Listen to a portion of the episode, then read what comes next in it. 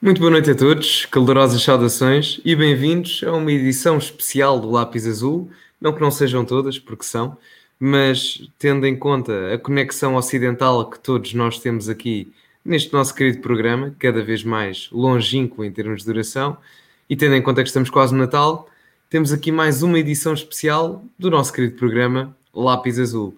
Comigo tenho mais uma vez, e como é habitual em todos estes programas, o meu caro companheiro de debate, que está a resolver umas questões técnicas neste momento, presumo eu, ou então foi buscar um pacote de pipocas, já aconteceu. O meu caro amigo, Miguel Macedo. Como é que estás, Miguel? Olá, Gonçalo, boa noite para ti. Não foi pipocas, não, poderia ser, ou pipocas ou gomas, mas desta vez foi o, o, o, transformador aqui do computador, senão a bateria vai à vida e depois eu caio e não me consigo levantar. Antes de mais, quero desejar boa noite a toda a gente que está a assistir a esta live em direto e depois um bem-aja a todos que vão assistir no futuro, uh, ouvir também no podcast. Um grande abraço, abraços e beijinhos para o podcast e para aqueles que forem assistir no futuro. Uma live especial de Natal, não é? São todas é especiais, é mas esta é mais especial, não é, Gonçalo? É verdade.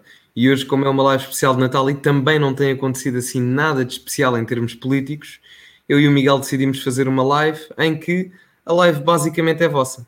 Vocês podem fazer-nos as perguntas que vocês bem entenderem e nós cá estaremos para responder àquilo que sabemos. Uh, vamos primeiro cumprimentar as pessoas que aqui estão. Partilhem a live. Neste momento temos 26 pessoas, o que é relativamente pouco, que é para ver se chegamos a números mais, mais elevados. Uh, neste momento temos aqui o André, um nome simples, a Savage from Portugal, Felipe Serrano, Rafael Ribeiro, um habitual, Chico Patriota, bonito nome, Chico, bonito nome, sim senhor, Isaías Ribeiro, temos também Como o Benfica Nunca Houve, Natália Rocha, Marvis, Ricardo Martins, João Ferreira, Daniel Almeida, olá Daniel, um abraço, Alessandra Pinheiro, Hugo Pereira, André Serra, até agora são estes que comentaram, e se calhar começávamos, Miguel, uh, por fazer aqui uma análise, aliás, pedir às pessoas que começassem a fazer elas próprias as perguntas, porque esta live vai ser vossa. Estejam completamente à vontade, perguntem sobre o que quiserem, uh, em termos políticos, não é? Não, não Exato. uh, e estejam à vontade, estejam à vontade e, e façam, façam do vosso, deste palco o vosso. Antes, antes de começarmos, eu vou pedir às pessoas que estão a assistir, para já, boa noite a todos que estão aqui. Aqui o Daniel também, já vi aqui a dizer boa noite Miguel, tem o André, tem aqui o pessoal todo que o Gonçalo disse e mais alguns que vão entrar. A essa gente que está aqui, esse people, a esses fascistas, eu Estou quero perguntar se hum, estão a ter problemas técnicos da minha parte ou da parte do Gonçalo, porque as coisas deste meu lado não estão nada fáceis. Isto ao início, ultimamente comigo, Gonçalo, não tem sido fácil.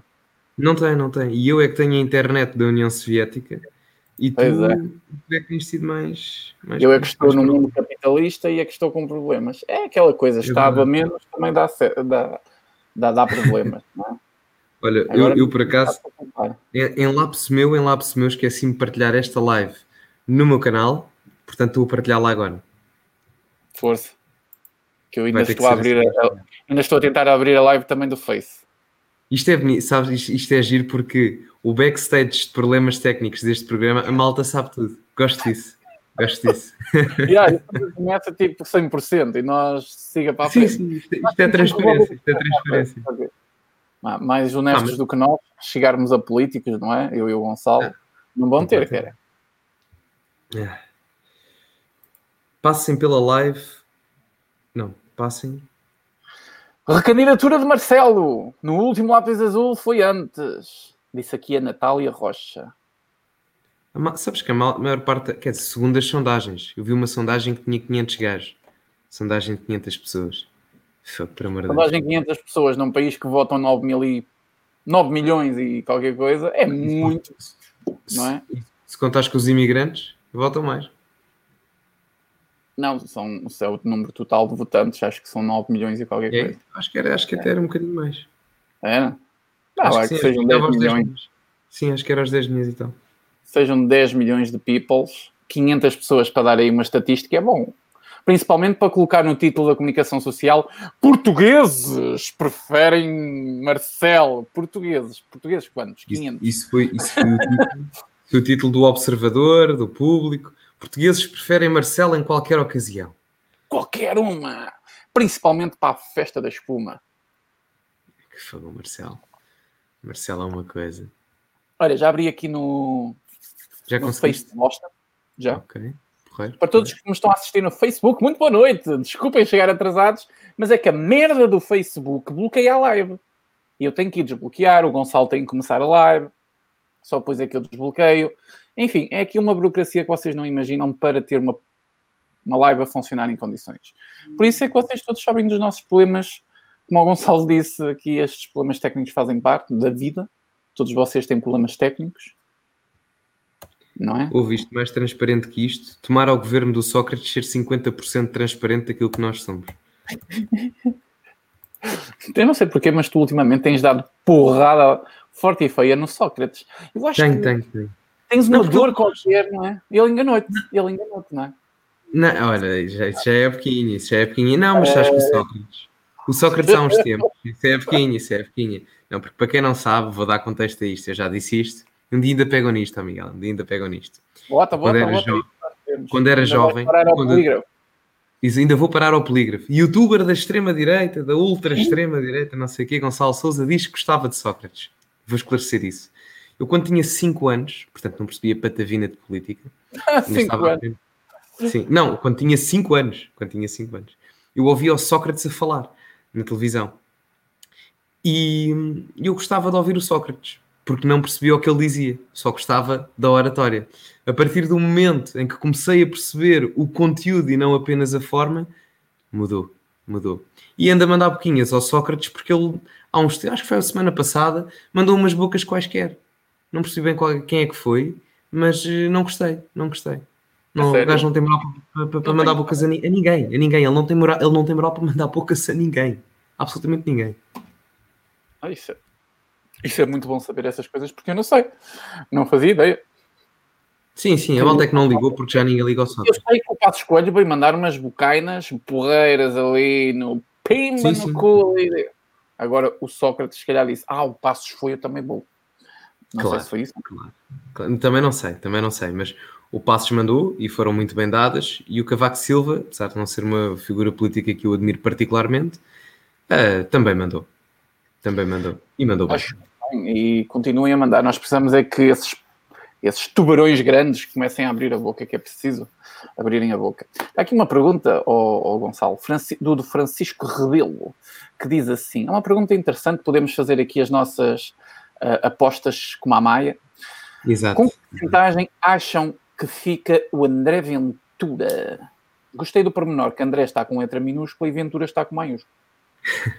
Não sei se foi propositado ou não, mas epá, olha, eu vou mandar aqui a minha, a minha aposta.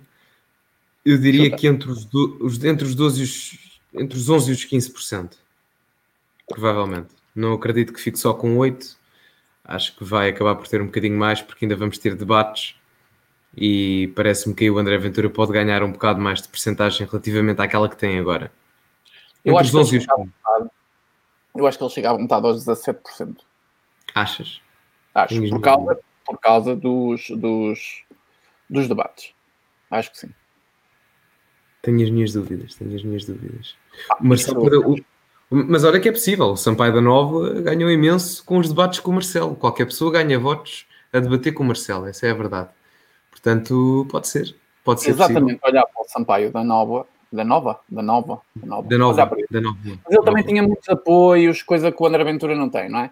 Ele tinha ali um- uns Ele, apoios a ser- ele, ele, ele não chegou a ser apoiado pelo PS, mas o PS era a amante, mais ou menos. Ah, mano, ele é ba- basicamente isso. Mas eu acho que vai ficar ali. Olha, como disse aqui o José Barradas, para mim ficará acima dos 15%. Para mim também. Para mim também.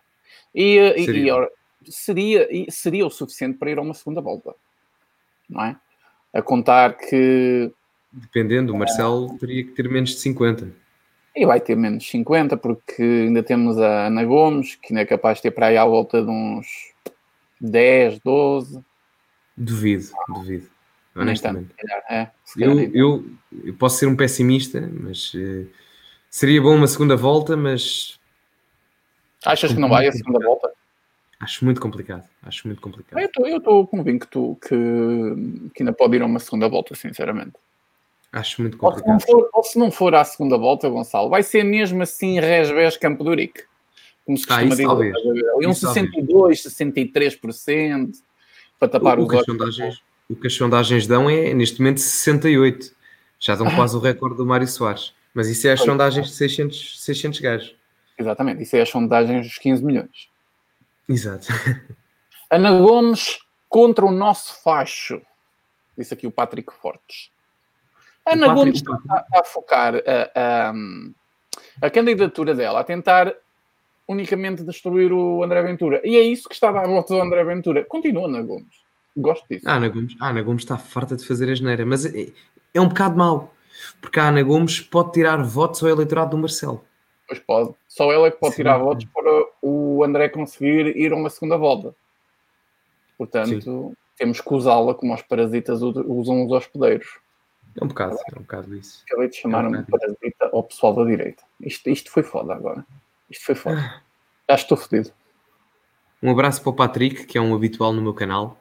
Está lá sempre a comentar. Não, não, não, diria, não sei se sempre ou não, mas eu vejo muitos comentários do Patrick. Portanto, um abraço para o Patrick.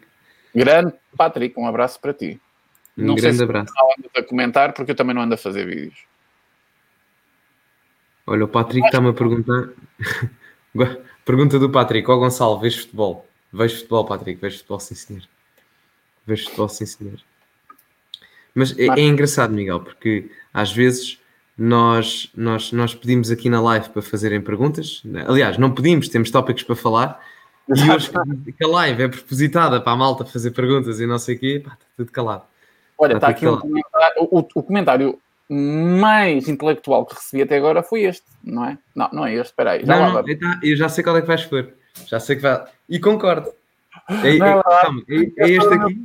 Foi outra vez esta aqui. Não é, vê lá se é este. É este. Isso mesmo, grande piada, Miguel. Estás feito um facho proud. Não, mas é mesmo. É mesmo. É, É. também tu, não queres ajudar mais? Não? É mesmo, pá. fogo. Não, mas estás com um penteado. Olha, sabes quem é que, com esse cabelo, sabes quem é que tu pareces? Diz-me. O Ronald Reagan. É, meu. Pareces, pareces. Pareces, Ah, pareces. pareces. Pá, nós estamos a transferir. Este lápis azul está a ser uma conversa de café de polícia da moda. Já Eu chegámos ao. Já chegámos ao comentar a comentar o teu cabelo. Boa noite, ok. A Orlando está no Reino Unido. Orlando, diz-nos, como é que vai o Reino Unido depois da nova estripe, da nova estripe, da nova variante do coronavírus destrutiva, mas que a vacina funciona na mesma? Como é que isso está por aí? Acho que o Reino Unido está...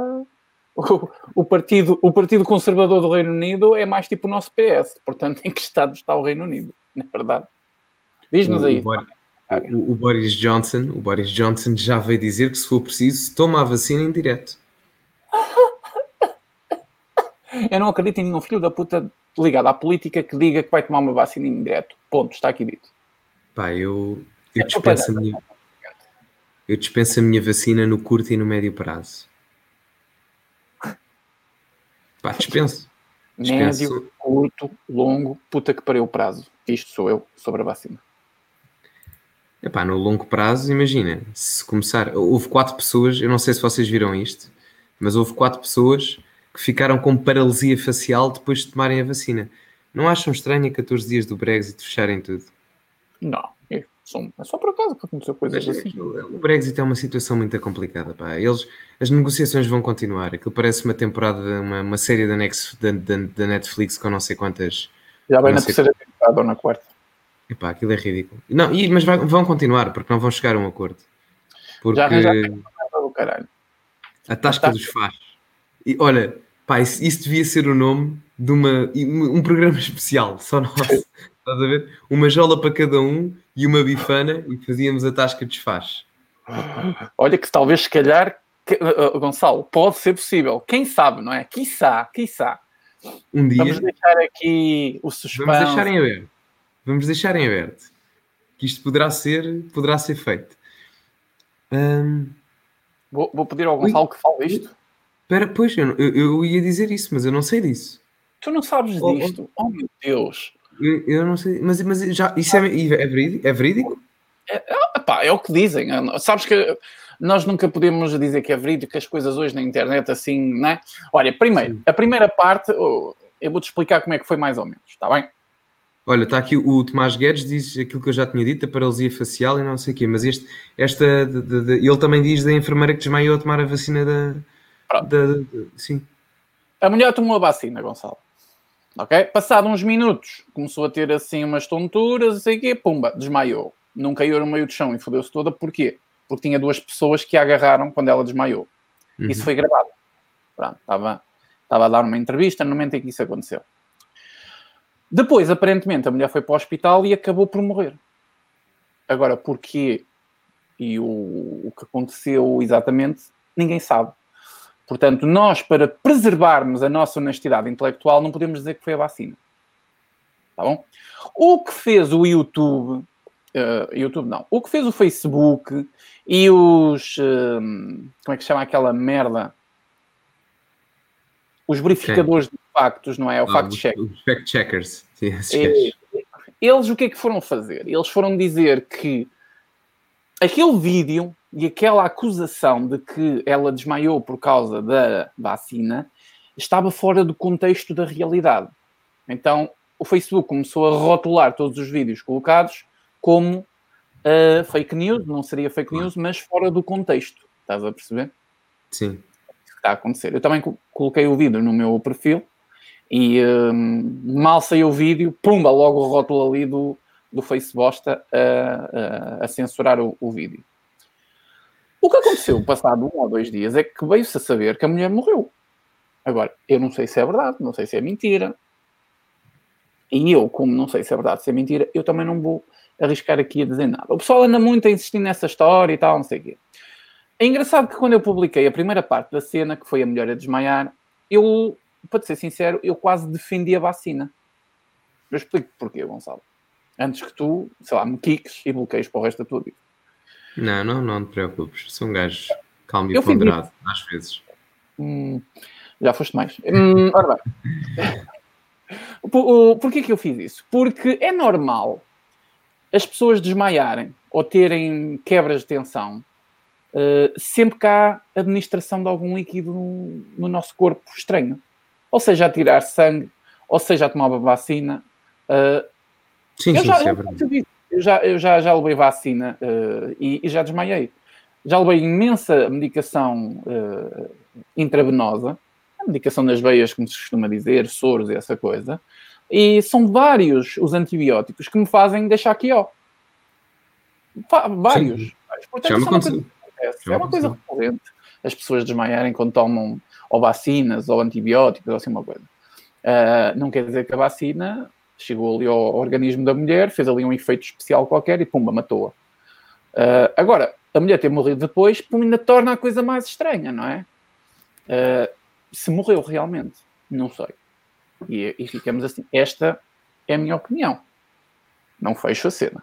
Mas uh, a história das quatro pessoas com paralisia facial é verdade. Essa é, essa é. Essa já havia com. Isso é. Essa é mesmo verdade. Portanto, eu, eu digo-te, eu, em dois, a partir de 2040, toma vacina. Tem problema nenhum. Eu acho que isto é o Mercúrio entrar logo para o céu. É funções, digo eu. Pá, e depois... Está aqui Miguel Rodrigues a dizer, Gonçalo, cria um Insta. Vou, olha, Miguel Rodrigues, vai ser uma, da minha, uma das minhas resoluções para, para 2021. Fica aqui prometido. Fica aqui prometido. Fazer uma conta do Insta é uma resolução para o ano.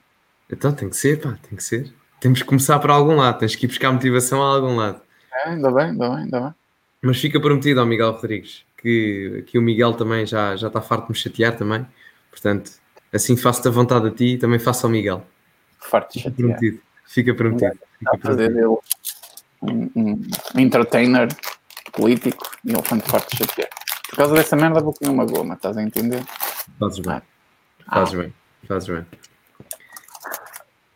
Olha, está aqui alguém a dizer, a Marta diz, eu ofereço a minha dose ao Costa. Pá, tem calma que o Costa agora já deve ter para aí milhares e milhares de doses, que eu também já ofereci a minha. O Miguel já não. ofereceu a dele. Não, não ofereço. Eu nunca ofereci a minha dose a ninguém, não. Ah, não? Não? Não, eu não, quero, eu não quero o mal das pessoas a esse ponto. Ok, ok. Isso é um, um ato altruísta. Isso é um ato altruísta. Não. É um ato altruísta, sem dúvida.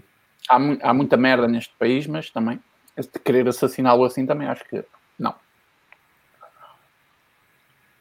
Olha, está aqui um, um, camarada conhecido meu vou, que me diz: Gonçalo, manda props para os teus fachos favoritos. Rui, um grande abraço para os meus fachos favoritos, os fachos democráticos. Um grande abraço. Façam perguntas, malta. Façam perguntas. Hoje estamos aqui num ambiente mais, mais descontraído. Tivemos um ano. para isso. Vocês todas Exato. as lives fazem perguntas. Nós não temos tempo de responder. Hoje, que é uma live para perguntas e respostas, vocês não fazem perguntas. Exato. É usar com quem trabalha, não é? Epá, e, e é engraçado, no mau sentido, era ver no final da live os comentários pós-live só com perguntas. Isso era só com perguntas. E vai acontecer, acredita que vai. Vai acontecer, vai acontecer. E vai acontecer. E na próxima live há alguém e na próxima live há alguém a dizer: epá, e se fizesse uma live só de perguntas e respostas? É de cortar-lhes o pescoço.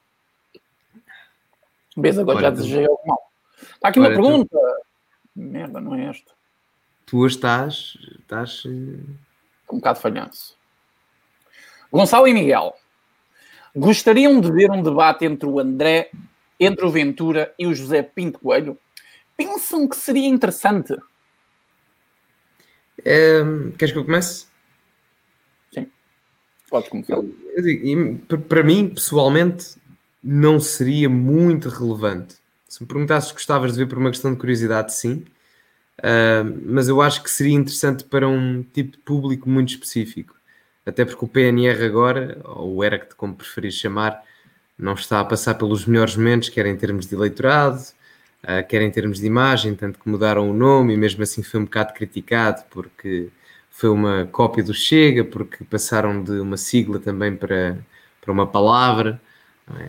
e isso pode, ah, foi um bocado criticado também. Agora, enquanto espectador político, seria interessante. Agora, se me perguntas, isso iria alterar alguma coisa em termos de votos para o PNR ou para o Chega? Não, absolutamente nada. Iria manter-se tudo na mesma. O, responder esta pergunta, para mim, é, é de uma maneira diferente. Bom, há coisa de não sei quanto tempo, há algum tempo, quem for até ao canal do José Pinto Coelho vê lá um vídeo onde o José Pinto Coelho desafia o André Ventura para um debate. E o debate iria ser feito aonde? No meu canal. Aqui, yeah. O José Pinto Coelho tinha falado comigo e tal, não sei o quê. Ainda não conhecia o Gonçalo, nessa altura. Mas acho que o Gonçalo já seguia o canal, pelo menos é o que ele diz. Um, e uh, eu aceitei. Aceitei fazer ali a moderação do, do debate, se por acaso aceitasse, ou se, se, o, se o Ventura uh, aceitasse o convite e não sei o quê. Um, é, seria interessante, por uma simples razão, como o Gonçalo disse, uma razão política. Seria interessante. Uhum. É sempre interessante ver um debate entre, entre líderes de partidos. Acho que é sempre interessante isso. Porque, porque que é interessante? Porque é o que nos falta aqui no nosso país, é, é debater. Debater ideias, debater uh, pensamentos. Ideias e pensamentos é a mesma coisa, só estou a esticar a resposta uh, debater as formas diferentes de ver as coisas, que são bastantes entre o, o, o José Pinto Coelho e o André Ventura. Uh, tudo isso seria interessante. Claro que muitas pessoas queriam ver isso pelo sangue. Completamente. Tenho, um bocado a versão Big Brother da política. É, não tenho, que, não tenho medo de assumir isso aqui. As pessoas só queriam ver isso pelo sangue que podia zorrar ali. Uh, nunca aconteceu. André Ventura hum, nunca respondeu, sempre ignorou acho que nunca vai acontecer, a não ser que o PNR uh, eh, poderá acontecer no momento, talvez, de eleições uh, eh, um, legislativas, não é? Em que poderão convidar o Pinto Coelho com o Ergt, e aí pode ser que haja um debate, mas é com todos, quando estão todos os, os, uh, os, os líderes dos partidos em, em eleições. Isso aconteceu ano passado. Ano passado não, nas eleições passadas. E, na, e acho que foi, na, foi nas legislativas e nas europeias, acho eu. Ou foi só numa delas, não me recordo. No debate dos pequenos partidos da Acho que foi isso. Sim, sim, sim. Foi o debate dos pequenos partidos, exatamente. Teve lá o Chega, na altura também. E o Pinto Coelho, pronto. Teve também o Partido Monárquico. Coutinho Figueiredo, Iniciativa. PPM, ou Iniciativa. Santana Pá, Lopes. Santana Lopes. Santana Lopes com Aliança. É, teve assim uns partidos uh, engraçados. E foi um debate que, também deixem-me dar a minha opinião sincera, foi uma merda. Aquilo nem parecia, um, parecia uma conversa de putos da escola. Completamente. Tu lembras-te... Lembras-te da última pergunta daquela vez? última, amanhã, ou caralho, assim, uma Não, não, a última, a última pergunta, pá, ridículo. Atenção que só, haviam, só podiam fazer três perguntas, porque eram 16 pessoas a serem entrevistadas. Então, de três perguntas, a última era: então, o que é que fez ontem? Pá, por amor de Deus. Pá, por amor de Deus. Tens tanta merda para perguntar. O que é que tu perguntas? O que é que fez ontem? Não, e depois. Já, já não lembro quem é que foi, houve um gajo que disse Bom, eu fui à missa. Já não lembro quem é que disse isso. foi o Pinto Coelho ou foi o do PPM? Do partido... Foi do PPM. Foi do PPM. Epá, não acho nada mal, sabes porquê? Porque ele respondeu realmente o que é verdade. Porque o debate foi segunda-feira e o pessoal que é católico vai à missa ao domingo, que é a missa, entre aspas, obrigatória, não é? Eu também tinha ido. E foi o que ele respondeu. O que, que, que, o homem ah, estive ali a, a refletir sobre os problemas de, de, Portugal, porque eu quero mudar. ah, por amor de Deus. Olha, está aqui, tá aqui uma pergunta do Ricardo.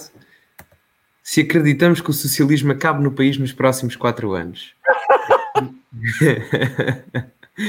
é que se não estamos bem tramados. Quem passa a pandemia passará tudo o resto. Oh, Ricardo, Ricardo. Eu, eu não me estou a rir de ti, mas o teu sentido de humor é espetacular. Oh, Ricardo, eu, pá, eu adorava, porque imagina, eu adorava que isso efetivamente pudesse ser uma hipótese. O socialismo no país acabar em quatro anos. Mas está tão enraizado, sem sequer as pessoas saberem que está enraizado nas ideias delas, Exatamente. que é impossível, eu até, eu dir-te-ia nos próximos 40 anos. É muito complicado. Muito complicado mesmo. Tem que ser uma transformação, tem que ser uma transformação cultural, social primeiro, económica e depois sim lá atingiremos as diferenças políticas que são necessárias, mas é muito complicado. Agora, o que eu te digo é que, se calhar nos próximos quatro anos, e já vemos isso um bocado, nós poderemos ver menos influência socialista, por duas razões: crescimento da direita e crescimento de movimentos populistas, e por uma possível.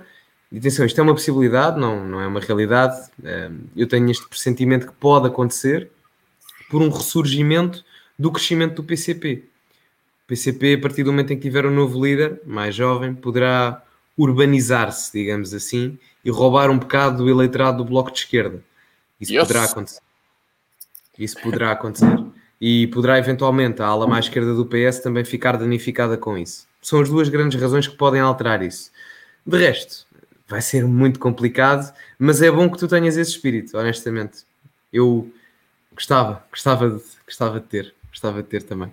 Mas há uma, uma longa batalha, uma longa batalha. Tua, nossa e todos aqueles que acreditam que o país tem que mudar. Olha, vou responder aqui ao Ricardo. Deixa-me dizer uma coisa, Gonçalo, que eu vou aproveitar para puxar um assunto. Se tu depois também Sim, quiser tá, comentar. Um, eu sei que algumas pessoas não vão interpretar muito bem o que eu vou dizer, mas acho que isto tem que ser dito de alguma maneira. Bom, eu acho que o Ricardo fez esta pergunta e o que eu vou dizer não é apontado ao Ricardo. O Ricardo é que fez uma excelente pergunta aqui a brincadeira e tal, do humor, não sei o quê, mas a pergunta é excelente. Porquê? Uh, eu acho que o Ricardo perguntou isto porque surgiu partidos, pessoas, Chega, André Aventura, temos que chamar as coisas pelos nomes. E há aquela esperança que daqui a quatro anos, portanto, eleições, mais ou menos, assim, uma coisa do género, as coisas mudem. Não é? Um, Deixa-me dizer-te, Ricardo, que esse pensamento é completamente errado Errado porquê? Porque o que está a acontecer com o Chega, por acaso foi o Chega, podia ser outro partido qualquer, tá bom? Foi o Chega porque tem um líder que consegue chegar às pessoas. O André Ventura consegue chegar às pessoas. Ponto final. O André Ventura podia não perceber nada de política, mas ele consegue chegar às pessoas, tá? Também não é o caso. O André Ventura percebe e muito de política, e isso é bom porque tem experiência. É o que, é o que falta um bocadinho, se calhar, aos outros partidos que também se dizem não sistema, nomeadamente o ERG. nomeadamente o ERG. Mas este surgimento do Chega está a criar uma coisa que é exatamente o antagónico da extrema-esquerda. E não, não é a extrema-direita que está a surgir. O que está a surgir é que as pessoas estão a começar a idolatrar o movimento à direita, como estão já a idolatrar há várias décadas o movimento à esquerda. Isto é errado. É preciso apoiar o André Ventura, o Chega, é preciso apoiar uh, os partidos mais à direita, como o ERG, quem for mais nacionalista. É preciso fazer isso, sim, é preciso fazer isso. Mas não quase venerar as pessoas que estão ali. Porque da mesma maneira que temos pessoas a venerar o Costa, a venerar uh, as Mortágua, o, uh, o comunista, essa gente toda que são quase venerados nas ruas, nós temos agora um novo movimento a venerar quem? O outro lado. Porque surgiu. É uma coisa completamente diferente, porque é um oposto ao outro, certo. Mas é exatamente o mesmo tempo de pensa, o mesmo, a mesma maneira de pensamento é a falta de sentido crítico das pessoas. As pessoas precisam obrigatoriamente ser lideradas por alguém, no que diz respeito à política. Enquanto as pessoas não criarem um espírito crítico em relação à política e não se deixarem liderar por pessoas, mas por ideias, isto não vai a lado nenhum. É aqui que falta a construção de uma intelectualidade à direita, em Portugal. Entendem? Enquanto venerarmos pessoas ligadas à política, nada vai resolver. Esteja desde a extrema esquerda à outra ponta. Nada vai resolver. Falta uma coisa essencial, que é a intelectualidade hum, da direita. E a honestidade intelectual. Assim, e a honestidade intelectual que ainda é menos ainda. Nós temos o jornalismo completamente cagado de quê? Uh, comunistas, marxistas, uh, progressistas, está tudo lá. É toda a esquerda lá chapada. Nós temos uh, o Bloco Central preenchido de quê? Socialistas e, soci e sociais-democratas. Que a maior parte desses sociais-democratas são socialistas. Não todos, atenção. Há sociais-democratas sérios neste país. E, okay? e deixa-me só dizer uma coisa relativamente aos sociais-democratas. Há muita gente no PSD que nem sabe o que é que é. Há muita gente que está no PSD porque está no tacho. Há muita gente com cargos de responsabilidade no PST que, se lhe perguntares o que é que é o liberalismo, não te sabem responder. Não te sabem. E eu experienciei isso. Não sabem. E são pessoas com cargos importantes. São pessoas com cargos importantes. E que não até deviam porque, ser importantes. Gonçalo, até porque, fazer aqui um, um adem aspas, uh, a origem do. Uh, o homem que deu origem ao movimento popular democrático, ok? Uh, Sá Carneiro. Marxista. Ele queria fazer um verdadeiro socialismo. Ele nunca negou isso. Nunca negou nunca, isso. Nunca, nunca. Então, CDS. CDS foi um partido realmente Mas calma, estás a, estás a falar aqui em Portugal, certo? Sim, sim, aqui em Portugal. Ok, ok. Uh... Sim, sim. Não, porque a, a, a gênese do... A gênese, a gênese mesmo do, do social-democracia parte de uma ideia marxista, movimentos de trabalhadores, século XIX Alemanha, pá, foi apenas aproveitando o sistema de criação de riqueza capitalista, mas em termos redistributivos, totalmente socialista. Aliás, o Sacarneiro tentou entrar, tentou entrar na, na, Internacional Socialista, portanto. Exatamente. Quem entrou foi o PS, ganhou essa batalha, entre aspas. Não, Aliás, batalha. ganhou, acho que entrou, entrou primeiro e o PSD tentou entrar, eh, mas não conseguiu, então. Porque o Mário Soares tinha altas cunhas nos altos cavaletes da internet. Pronto. Mas continuando na, na nossa versão uh, bonitinha de que o problema aqui não é surgir um partido da direita ou da esquerda. O problema aqui é faltar intelectualidade política. E é, eu, quando digo isto, a burrice uh, diz que eu estou errado. Eu não estou errado nisto, porque isto não é uma opinião, isto é um facto. É qualquer pessoa que saiba analisar uma sociedade perante o seu desenrolar político percebe que isto está a acontecer. E no nosso país isso está a acontecer. Isto não é uma opinião. Agora, podemos ter uma opinião sobre como podemos corrigir isso. O Gonçalo pode dizer de uma maneira, eu posso dizer de outra. Já, já, já é diferente. Aí as opiniões são. Mas o que nós estamos aqui a apontar é um facto, o que está a acontecer. O que acontece é que as pessoas pararam de pensar. As pessoas precisam, como eu estava a dizer, deixa-me ver se agarro aqui, precisam de um líder para pensar. E o André Ventura está a fazer isso à direita, coisa que não existia. Não existia de todo. Porquê? Porque o André Ventura sabe falar, é, um, é, um, é, um, é uma pessoa que tem super experiência na política, uh, sabe debater, uh, tem os valores necessários que as pessoas não, não, não se representavam em mais lado nenhum, porque depois que o, o, o CDS fez uma colonização com o Partido Popular do Portas, acabou o CDS. O portismo acabou com o CDS. Muitas pessoas perguntam ah, qual é o problema do, do, do, do, CDS. Foi o portismo, portismo, portismo, não, do Paulo Portas, não é? Tudo aquilo que o Paulo Portas trouxe para o CDS destruiu o verdadeiro CDS. Entender? Então, este é o problema. Quando nós criarmos essa intelectualidade, e quando eu digo isto, eu não estou a dizer que nós precisamos agora de pessoal com monóculo, cachimbo, hum, analisar a telenovela, tipo, hum, tem aqui uma cena de poliamor que está a descontextualizar o processo de família na sociedade. Não precisamos que as pessoas façam isso. As pessoas podem continuar a ter as suas vidas normais, beber umas cervejas, ver uns jogos de futebol, sair com os amigos, uh, casar, ter filhos, uh, ter animais de estimação, essas coisas todas. As pessoas podem ter as vidinhas normais, mas precisam de ter aqui a caixa tuk-tuk a funcionar e perceber que o que está a acontecer ali, espera aí, isto não é só uma artimanha política, isto não é só um jogo partidário. Há aqui um problema enraizado na nossa sociedade, que é a mentalidade marxista, que está enraizada. Enquanto as pessoas não perceberem isto, vão continuar a fazer os mesmos erros que a esquerda está a fazer, que é a veneração política a homens. Não podem fazer a homens, tem que ser a ideias. E eu vou, vou só. Eu, eu, queria aproveitar esta, esta sim, sim, sim. pergunta. Disse, Olha, Gonçalo, dás-me dois minutos, podes, podes responder, está bem? Dois minutos já, está bem? Ok, ok, sem stress. E isto que o Miguel estava a dizer, eu queria só, só acrescentar que hum, quanto maior é a subida, acaba por ser maior a queda no futuro. Uh, portanto, por muito que vocês possam gostar de André Ventura ou de Rui Rio ou qualquer outro político ou Bolsonaro, lembrem-se que neste momento as coisas não vão mudar em dois anos. Vamos imaginar que vocês acreditam imenso na postura de André Ventura enquanto político. As coisas não mudam em dois anos, não mudam em três, não mudam em quatro.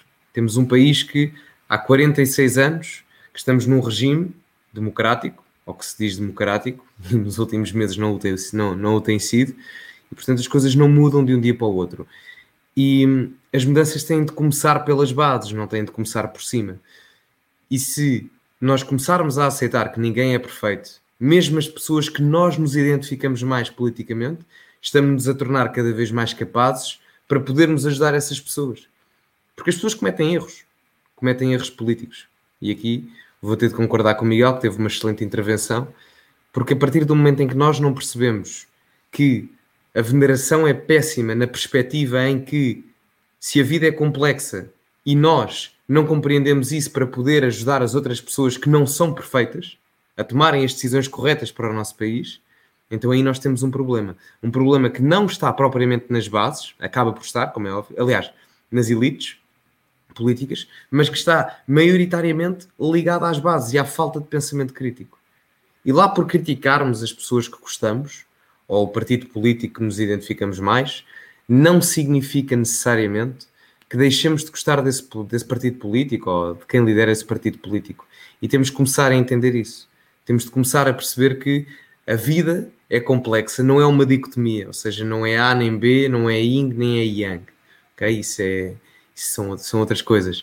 E portanto, a partir do momento em que nós percebermos isso enquanto civilização, enquanto povo e enquanto sociedade portuguesa, eu garanto-vos que a nossa sociedade vai ser mais competente e os políticos são reflexo dessa sociedade. Ou seja, se a nossa sociedade se, se torna mais competente, então os políticos, consequentemente, irão tornar-se mais competentes também. E é uma questão de termos pensamento crítico. Pensem para vocês mesmos, ok, eu apoio este partido político. À direita, à esquerda não me interessa. Preferência à direita, como é óbvio. E pensem, ok, eu gosto disto, mas será que eu concordo efetivamente com isto? Ou estou apenas a concordar como se fosse uma, uma forma de fé nefasta em termos políticos. Pensem nisso, por favor, porque é importante. Porque nós criticamos imenso o fanatismo marxista, o fanatismo da esquerda radical. E é uma coisa que nós não queremos. Nós queremos Muitas das vezes a esquerda fala em diversidade, etc, etc, focada na cor da pele. E nós à direita queremos diversidade, mas focada na questão individualista, ou seja, na questão do pensamento. E nós não podemos ter diversidade de pensamento para chegarmos a melhores decisões se não percebermos que as pessoas que mais admiramos também podem estar erradas e as pessoas que mais odiamos também podem estar certas. É basicamente isto. Eu não sei se o Miguel ainda está aí, mas era basicamente o comentário que eu tinha a acrescentar. Olha, Miguel, chegaste mesmo, não sei se ouviste o que eu disse. Ouvi a parte mas... final. Eu fui buscar desculpa. Fizeste bem, fizeste bem.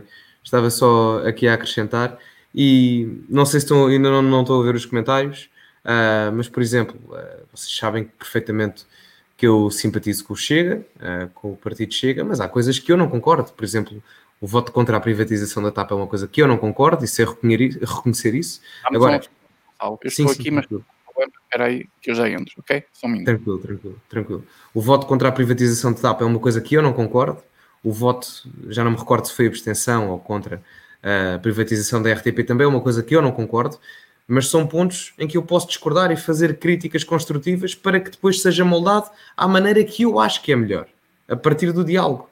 E isso não faz de mim um escardalha ou de qualquer outra pessoa que pense da mesma forma um escardalha. Faz de uma pessoa de direita que tem pensamento crítico e que pode discordar de algumas decisões do partido político com que mais se identifica. Porque o partido político não é a pessoa e o indivíduo tem que estar sempre acima do partido político. A partir do momento em que isso não acontece, não se podem assumir democráticos. Exatamente. Alguém disse que eu fui meter mais gel. Diz a verdade, foste colocar mais gel. Ronald Reagan. Ronald Reagan. por acaso não foi, mas podia ter feito isso. Está com o cabelinho mais arranjado. Olha a merda que tu arranjaste falar do meu cabelo, Gonçalo. Não, pá, mas estás bonito, pá, estás bonito. se, o polícia, se o polícia da moda da CMTV te apanha, faz o programa inteiro sobre ti. Pá, estou-te a dizer, estou-te a dizer. Como é que ele se chama? É Tiago, não sei das contas, já não lembro o nome dele. Qualquer coisa, Tiago. Olha, está aqui uma pergunta do Ricardo Martins que me diz: Gonçalo, como é que achas que o Costa vai continuar a esconder a imensa dívida económica? É um buraco gigante. Ele não esconde, as pessoas é que não percebem a quantidade de dívida que nós temos. É só isso. Há países. E... Comentário, desculpa, desculpa. Ah, tiraste, espera, eu meto outra vez, sem stress. Sem querer aqui. Desculpa. Sem stress. Uh, ele não esconde, as pessoas é que na sua grande maioria não têm noção do impacto da quantidade de dívida que nós temos e o quão pejorativo isso é para as contas e as finanças públicas do país e as contas e as finanças pessoais dos contribuintes. Por exemplo, o plano de recuperação da TAP vai custar 300 euros a cada contribuinte. 300 euros. E o euros. Foda-se. Pá, é ridículo. É ridículo. Mais, e depois tu e ainda me poderias dizer, ah, mas há países, por exemplo, como é o caso do Japão, que têm dívidas públicas imensas. Sim, é verdade, têm, mas a dívida pública é deles próprios. É, a maior parte é interna. A nossa dívida pública externa é muito maior comparativamente à do Japão em termos percentuais. Ou seja, é muito mais difícil para nós controlarmos o que é externo ao nosso país, passa redundância, do que propriamente aquilo que é nosso. Como é óbvio, isto é como em tudo na vida. E, portanto, nesta situação, o que eu te tenho a dizer é que o Costa não precisa de esconder a dívida se o Costa e os partidos mais à esquerda continuarem a doutrinar as sociedades, neste caso a sociedade portuguesa, de forma a que ela continue ignorante para não perceber o quão mau isso é. Repara, os meus filhos, aliás, vou dizer uma coisa, os meus netos provavelmente vão estar a pagar as dívidas dos governos dos meus pais. Portanto, tens uma dívida geracional brutal. A tua dívida pública são 130 e tal por cento. Os critérios de convergência, de, atenção, a dívida não tem de estar toda paga. Já parece o Sócrates, o gajo é que dizia a dívida não se paga, a dívida gera-se. Mas ele tinha razão nisso. Ele tinha razão nisso. Eh, os critérios de convergência, tinha razão. Tens que ter uma dívida pública mais ou menos nos 60% do teu PIB. Tu neste momento tens uma dívida pública a 130 e tal por cento do teu PIB. Pá, é um absurdo. É um absurdo. É um absurdo. E depois o problema é, nós andámos a diminuir dívida nos últimos 6, 7 anos a partir do, do fim do período de ajustamento. E nós, mas a que preço? O investimento público, por exemplo, é menor do que nos tempos da Troika? Ou seja, um país que neste momento está fora da intervenção do apoio do, do Fundo Monetário Internacional tem menos investimento público do que tinha na altura do período de ajustamento? Isto é grave. Isto é grave. Não obstante alguns erros do governo que foi que foi feito, de, de, alguns erros que foram feitos durante o período de ajustamento por parte do governo do Passo Escolho. Mas agora, Isso não justifica tudo, como é óbvio. Como é óbvio, isso não justifica tudo. E é uma situação extremamente preocupante. E as pessoas não têm noção disto. Não têm noção disto. E eu acho que a forma mais simples de colocar isto é que os meus netos vão pagar as dívidas dos governos dos meus pais. E é preocupante. É preocupante. Pronto, Ricardo, isto foi um desabafo. Obrigado por seres o meu psicólogo durante estes dois minutos e meio de exteriorização de pensamento. Uh, olha, o Rafael Oliveira diz: Foda-se, vim tarde. Não, não vieste, Rafael. Estamos, estamos cá. Podes puxar para trás. Vieste, vieste mesmo a tempo. Uh, pá, agora tenho que estar aqui. Não sei se estás aí a ver os comentários mais recentes, mas uh, vê-me aí e vê se há alguma pergunta que eu tenho os comentários muito para trás. Não, ver comentários dá 20, dá 20 minutos. Mas dá 20 minutos. Pai, Miguel Macedo, o que achas se o André Ventura poderá fazer como Presidente da República para mudar rumo ao país? E como Ministro? Caralho, Tiago, esta pergunta é foda. Isto é, é, complexa. Esta aqui é complexa. E eu não vou conseguir responder-te a isto porque também chega ao meu limite de conhecimento de, dos poderes. Não sei se o Gonçalo conseguirá responder um pouco mais do que isso. Olha, como Presidente da República, ele pode começar por obrigar a que a Constituição seja uh, cumprida. Porque a Constituição ela não anda a ser cumprida há algum tempo para cá. Ela não é totalmente cumprida. É que nós andamos a falar ultimamente, ah, o André Ventura vai passar por cima da Constituição porque não gosta dela e não sei quê. Vamos voltar ao tempo do, do outro, do, do, dos, dos ditadores, que não sei o quê. Sei. Isso, isso é tudo cantiga de quem não percebe porra nenhuma e quer rotular as pessoas, e como as pessoas são ignorantes politicamente, acreditam. Só pelos rótulos as pessoas já acreditam. Este é um problema de ignorância massiva do nosso país. E, e, e assim, a ignorância que, que, eu estou a falar não tem a ver com estudos. Há pessoas da quarta, com a quarta classe antiga que percebem muito mais de política do que os senhores engenheiros que saem das universidades. Isto que fica bem clarinho, como água, é preciso ficar bem clarinho como água, tá? Eu não tenho cursos universitários XPTO, eu percebo mais de política e dos movimentos sociais que implicam na política que aconteceu no nosso país do que esses meninos que andam a sair da universidade dos cursos de Sociologia e Psicologia, o caralho a sete. Eu e o Gonçalo, mas o Gonçalo na universidade é mais um desses também. Sim, um escardalha que anda para aqui, marxista. É tudo um disfarce. Assim também não. é uma questão interessante porque hum, os poderes do Presidente da República eles são grandes. Parecem que não, parece que o Presidente da República é só um moderador, como diz a comunicação social, mas não é. Na, numa república uh, parlamentarista, que é o nosso caso, o Presidente da República tem alguns poderes.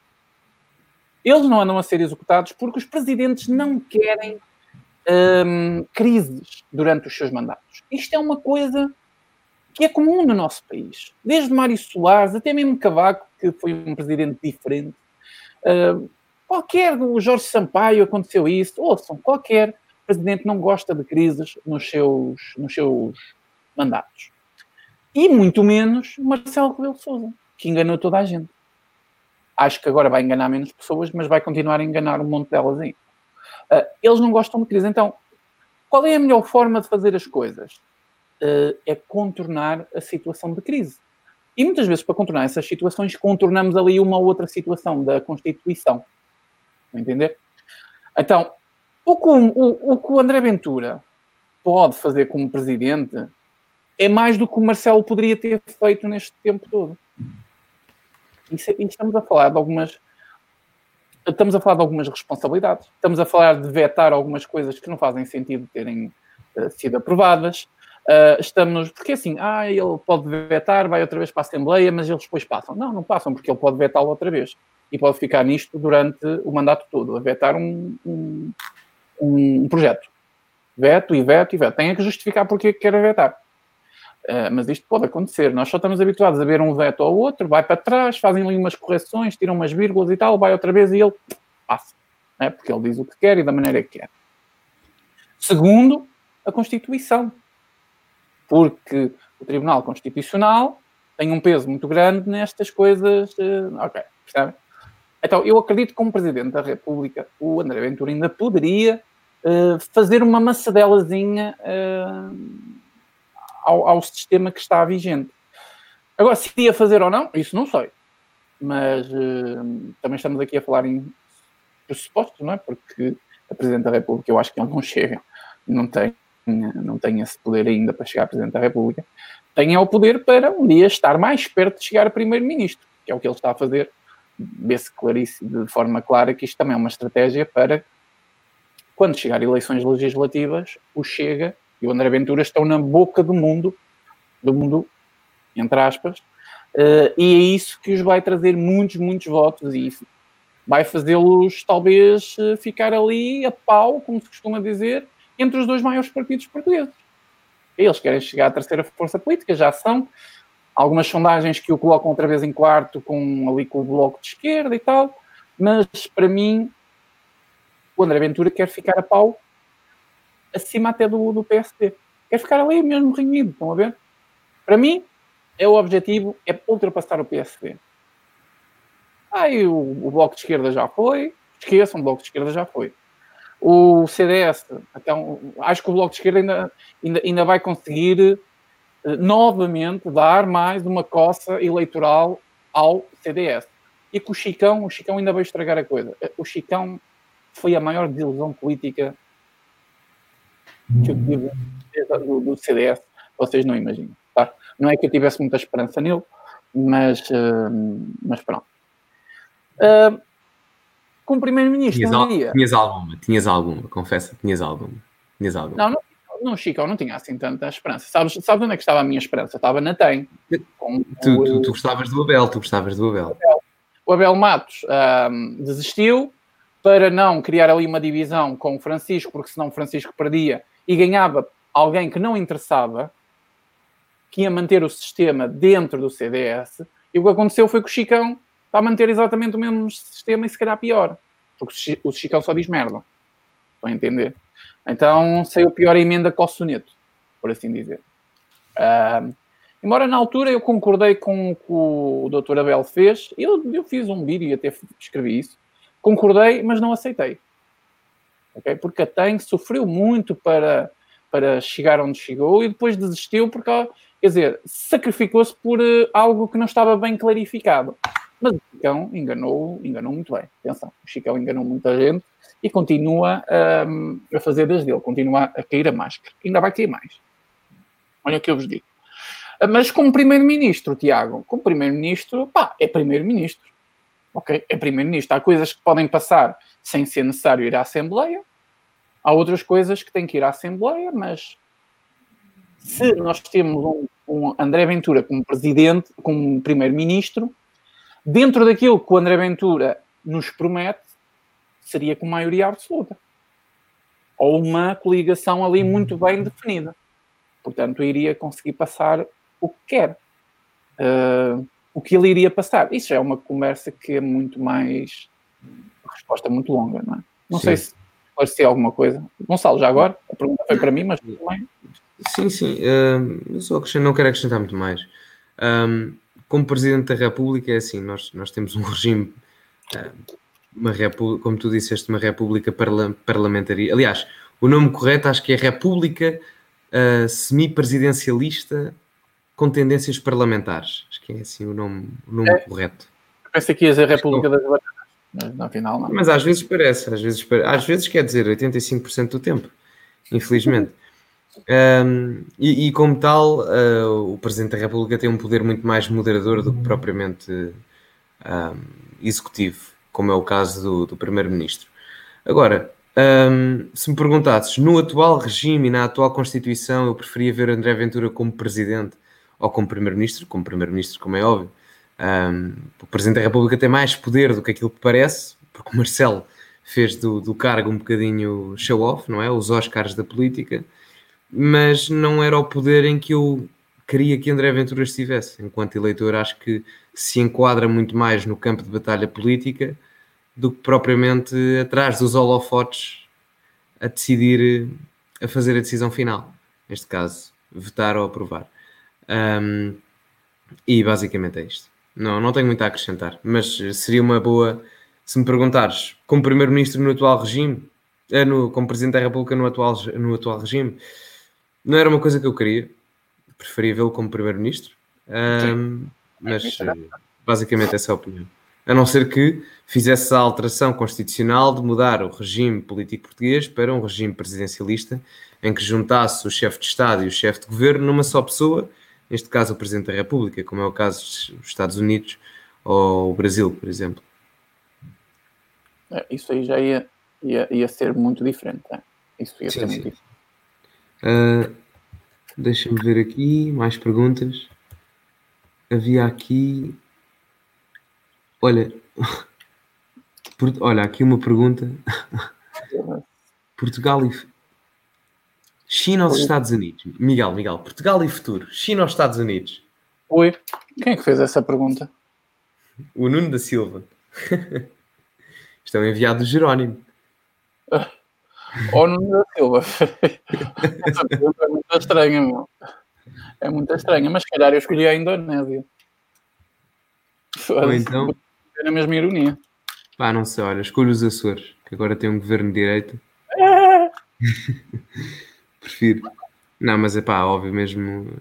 É, há que perceber uma coisa. Uh, entre uns Estados Unidos de Biden e uma China de Xi Jinping, venha ao diabo e escolha. Mas a verdade é que temos de perceber que entre os Estados Unidos de Biden e China de Xi Jinping, Estados Unidos de Biden, não é? Porque há uma coisa interessante que é uh, os Estados Unidos, sendo conservadores ou, ou, democratas, no final do dia vão ser sempre os Estados Unidos. E há uma base de acordos que estabelece sempre o comportamento dos Estados Unidos em termos internacionais que permanece isso. E, e portanto, como é óbvio, Estados Unidos. Estados Unidos, mesmo com Joe Biden, não é? Acho que, acho que é óbvio. Sim, mesmo com, com o Bidé, Estados uhum. Unidos. Sim, claro, claro, como é óbvio. Mil e uma vezes. Com todos os defeitos que Biden tem, como é óbvio, mas por amor de Deus. Aliás, um, neste momento, mas, mas isso. Num cenário diferente aqui em Portugal. Olha, o João, agora lembrei-me de uma coisa: o João Ferreira, o candidato do PCP, disse que defendia a saída de Portugal da NATO. Pá, Maluco, maluco. A NATO, a NATO serviu para combater a expansão comunista para o Ocidente até à queda da, da União Soviética. E a NATO hoje em dia devia estar um bocado mais focada em criar alianças além Ocidente, em vez de estar preocupada com os populismos e com a extrema-direita, não sei o que, se, se fizessem homens e mulheres a sério, estavam preocupados com a ascensão comunista novamente para o Ocidente. E procuravam fazer alianças militares e políticas com países como a Índia, porque qualquer dia nós damos por nós, aliás, nós já damos por nós neste momento, a ver a China a ganhar quase a hegemonia económica mundial, o Paquistão a fazer bombas nucleares e pronto, damos por nós a pensar, isto realmente corre-nos mal se nós não procuramos aliados mais poderosos do que nós. E qual é que é o único país mais poderoso do que nós, na Europa e no futuro, que poderá combater naquela zona e que é minimamente ocidentalizado e que tem valores democráticos. A Índia. A Índia. Só que ninguém está preocupado com isso. Ninguém está preocupado com isso. Os problemas, os problemas do mundo ocidental é o Salvini, o Ventura, a Le Pen e o Trump. Enquanto que o Paquistão faz bombas nucleares, mas pá, tudo bem, tudo bem, é? tudo bem. Isso está longe, isso está longe, isso está longe. Ridículo. Ridículo. O mundo está de uma maneira, foda-se, meu, a sério. Não, completamente completamente. E atenção, as organizações internacionais como a NATO são importantes. Agora, são importantes num contexto a sério, não é com esta palhaçada. Tem que haver uma, uma reforma da forma como uma reforma da forma como pensamos as organizações internacionais. Isto já não é a Rússia já não é a principal ameaça. Aqui uma pergunta da Catarina Duarte. Em quem estão a pensar votar e depois ela completa em baixo e porquê? Uh, João Ferreira. Uh... Nas presidenciais. Epá, com certeza que se não, não vai aparecer mais ninguém, não é? Porque em princípio não vai aparecer mais ninguém. Não há muito para onde escolher, tem que ser o André Ventura, não é? E Sim. tu vais votar? Eu, uh, depende, estou à espera, sei que só falta um mês, mas estou à espera que o, que o Tim de Range se candidate. Não sei se ah, já é tá. oficial ou não. Não sei se já é oficial ou não. Mas sim. Ah, à espera do José Castelo Branco. Na... Ah, ele, ele, ele houve meio uma altura que andava maluco e dizia é. que se queria, queria ser presidente para se candidatar à Assembleia. que gênio, que gênio. Lindo. Não, tem que ser não, mas... É assim, André Ventura não é um político perfeito. Nós aqui, eu e o Gonçalo, pá, esqueçam, se é para venerar André Ventura, esta não é a live certa. Nós uh, temos críticas ao André Ventura, o André Ventura não é, não é perfeito, mas o André Ventura é, sem dúvida, a, a única pessoa que está a fazer frente ao sistema neste momento. É a única pessoa, de certeza. Se vai ser perfeito ou não como presidente, se chegasse a presidente, porque não acredito que o chegue, mas Olha, se vai ou não. Desculpa interromper-te, queria só dizer uma coisa que me lembrei, e até, até nisso que estavas a dizer agora, que não vai ser perfeito, lembrei-me perfeitamente do Bolsonaro, até dei esse exemplo há bocado, porque as coisas não se mudam de um dia para o outro, são complicadas, as pessoas vão falhar e há que perceber isso, e se querem efetivamente mudar, compreendam, assumam o erro, digam qual é o erro e não tenham medo de se expressar. Valorizem-se a vocês próprios. Agora, o André Ventura também hum, tem uma missão muito difícil pela frente e não é, uhum. não é inventar, desculpem, não é enfrentar hum, este, este establishment comunista. É provar aquilo que ele diz, tantos votos conquistou. Ele vai ter que provar o que está a dizer. Ok? Ele tem que chegar lá e tem que fazer realmente diferente. Porque se as pessoas começam a ver que ele é mais do mesmo, é pá, isto vai cortar os tomates às pessoas todas. Desculpem lá a expressão, mas é exatamente isto. Vai cortar os tomates a toda a gente. As pessoas vão ficar, afinal, esta merda é toda igual. Eu não acredito que, que seja para isso que o André Ventura está, está na linha de combate. Acho que vai fazer sim diferente. Esse diferente, não, não vai ser perfeito. Esse diferente não vai ter uh, consequências positivas na vossa vida logo no mês a seguir ou dois meses a seguir. Um, e conhecendo este país como conheço, vai ser muito diferente mudar alguma coisa nos próximos 20, 30, o Gonçalo ter isso 40 anos. Então, o André Ventura está a fazer uma coisa que aí, aí sim, nós temos que dar, dar graças por isso, é abrir a porta para a direita. Para a verdadeira direita. Não é extrema-direita, nem nazismo, nem essa merda toda. Foda-se. Isso é, é, é cantiga de ignorante, que é o que se passa na nossa comunicação social. É abrir a porta para a direita mais pessoas vão aparecer da direita porque vão perder o medo de falarem, de mostrarem aquilo que pensam, porque o André Ventura está a levar a porrada toda agora. E aqui nós temos sim de, ah, seja ele perfeito ou não, tenha muito boas intenções ou não tenha, nós temos aqui que torcer o braço e dizer, é ele que está a apanhar a pancada agora. Vão entender? Então, esta porta vai ser aberta para futuros movimentos que, um dia, quiçá, daqui a um, dois, três décadas, nossos netos, bisnetos, criem um verdadeiro, primeiro, movimento intelectual, que é necessário, e depois um, um partido, não, um governo de direita que endireita o país. De direita que endireita o país. É a palavra endireitar, tem que bater com direita. Foda-se, não, não é hipótese. Completamente. Não, e, e, não, é verdade. Epá, e, e é importante, eu digo-te uma coisa, e é importante que a direita em si não ande toda à porrada. É importante, sabes? É importante. Faz favor. É importante. Que é o que está a acontecer. É a, malta, a malta, por exemplo, nos Açores. Eh, Temos pessoal do CDS, desculpa, desculpa Gonçalo. Temos pessoal do CDS a chamá-lo de extrema-direita, de nazi, de antidemocrático. Foda-se que esta merda. Ganha vergonha, ganha vergonha. Pá, critiquem, mas com argumentos válidos. Pá, tanta coisa que podiam dizer. Tanta coisa que podiam dizer. Pá, críticas genuinamente construtivas. Pá, não gosto disto, disto, isto e isto no vosso plano. Uh, a vossa taxa única de IRS não está bem formulada porque isto, isto, isto e isto. Podiam dar, podiam dar não sei quantos exemplos, mas não, é, é a crítica da taberna e do, do taxa e não sei o quê, e papapá e do. Pá, é verdade, é verdade, é verdade. Só lhes falta, só lhes falta um palito na boca e uma jola à frente. É falarem assim, pá. Pá, sério. Porque é o que eu vejo na televisão, uma cambada de paus mandados em termos de sentido crítico. Pá, sério, isso chateia-me.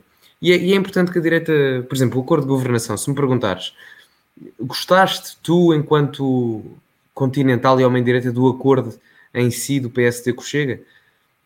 Não gostei, hum, mas percebo. Não gostei, mas percebo o acordo. Por amor de Deus, os Açores é das zonas menos desenvolvidas do país. Precisava de uma mudança. E aí nós olhamos para o nosso umbigo e pensamos, bem, o que é que nós queremos? Ou o que é que as pessoas precisam? Não é? Vezes temos que fazer esse exercício. Agora, É claro que se o PSD começar a ter uma perspectiva mais à direita, como teve no acordo de governação que fez com o Chega, reduzir deputados, uh, diminuir subsídio à dependência, combater corrupção, acho que isso são coisas que qualquer homem de direita defende com pés e cabeça. Exatamente. Não é? E se o PSD tiver essa perspectiva mais à direita, constantemente, não é depois de não sei quanto tempo o Rui Rio andar a namorar o António Costa e agora ver que consegue dominar politicamente algumas regiões do país por acordos com o Chega, não é? Se o PSD tiver essa perspectiva mesmo à direita, então é importante. Isso é importante. Isso é mesmo importante.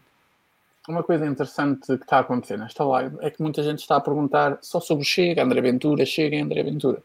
O foco é muito isso. Este, este é um problema. Não é um problema vocês perguntarem, vocês podem perguntarem o que bem entenderem, eu e o Gonçalo estamos aqui para responder. Mas vocês estão a insistir nas pessoas e nós temos que estudar as ideias.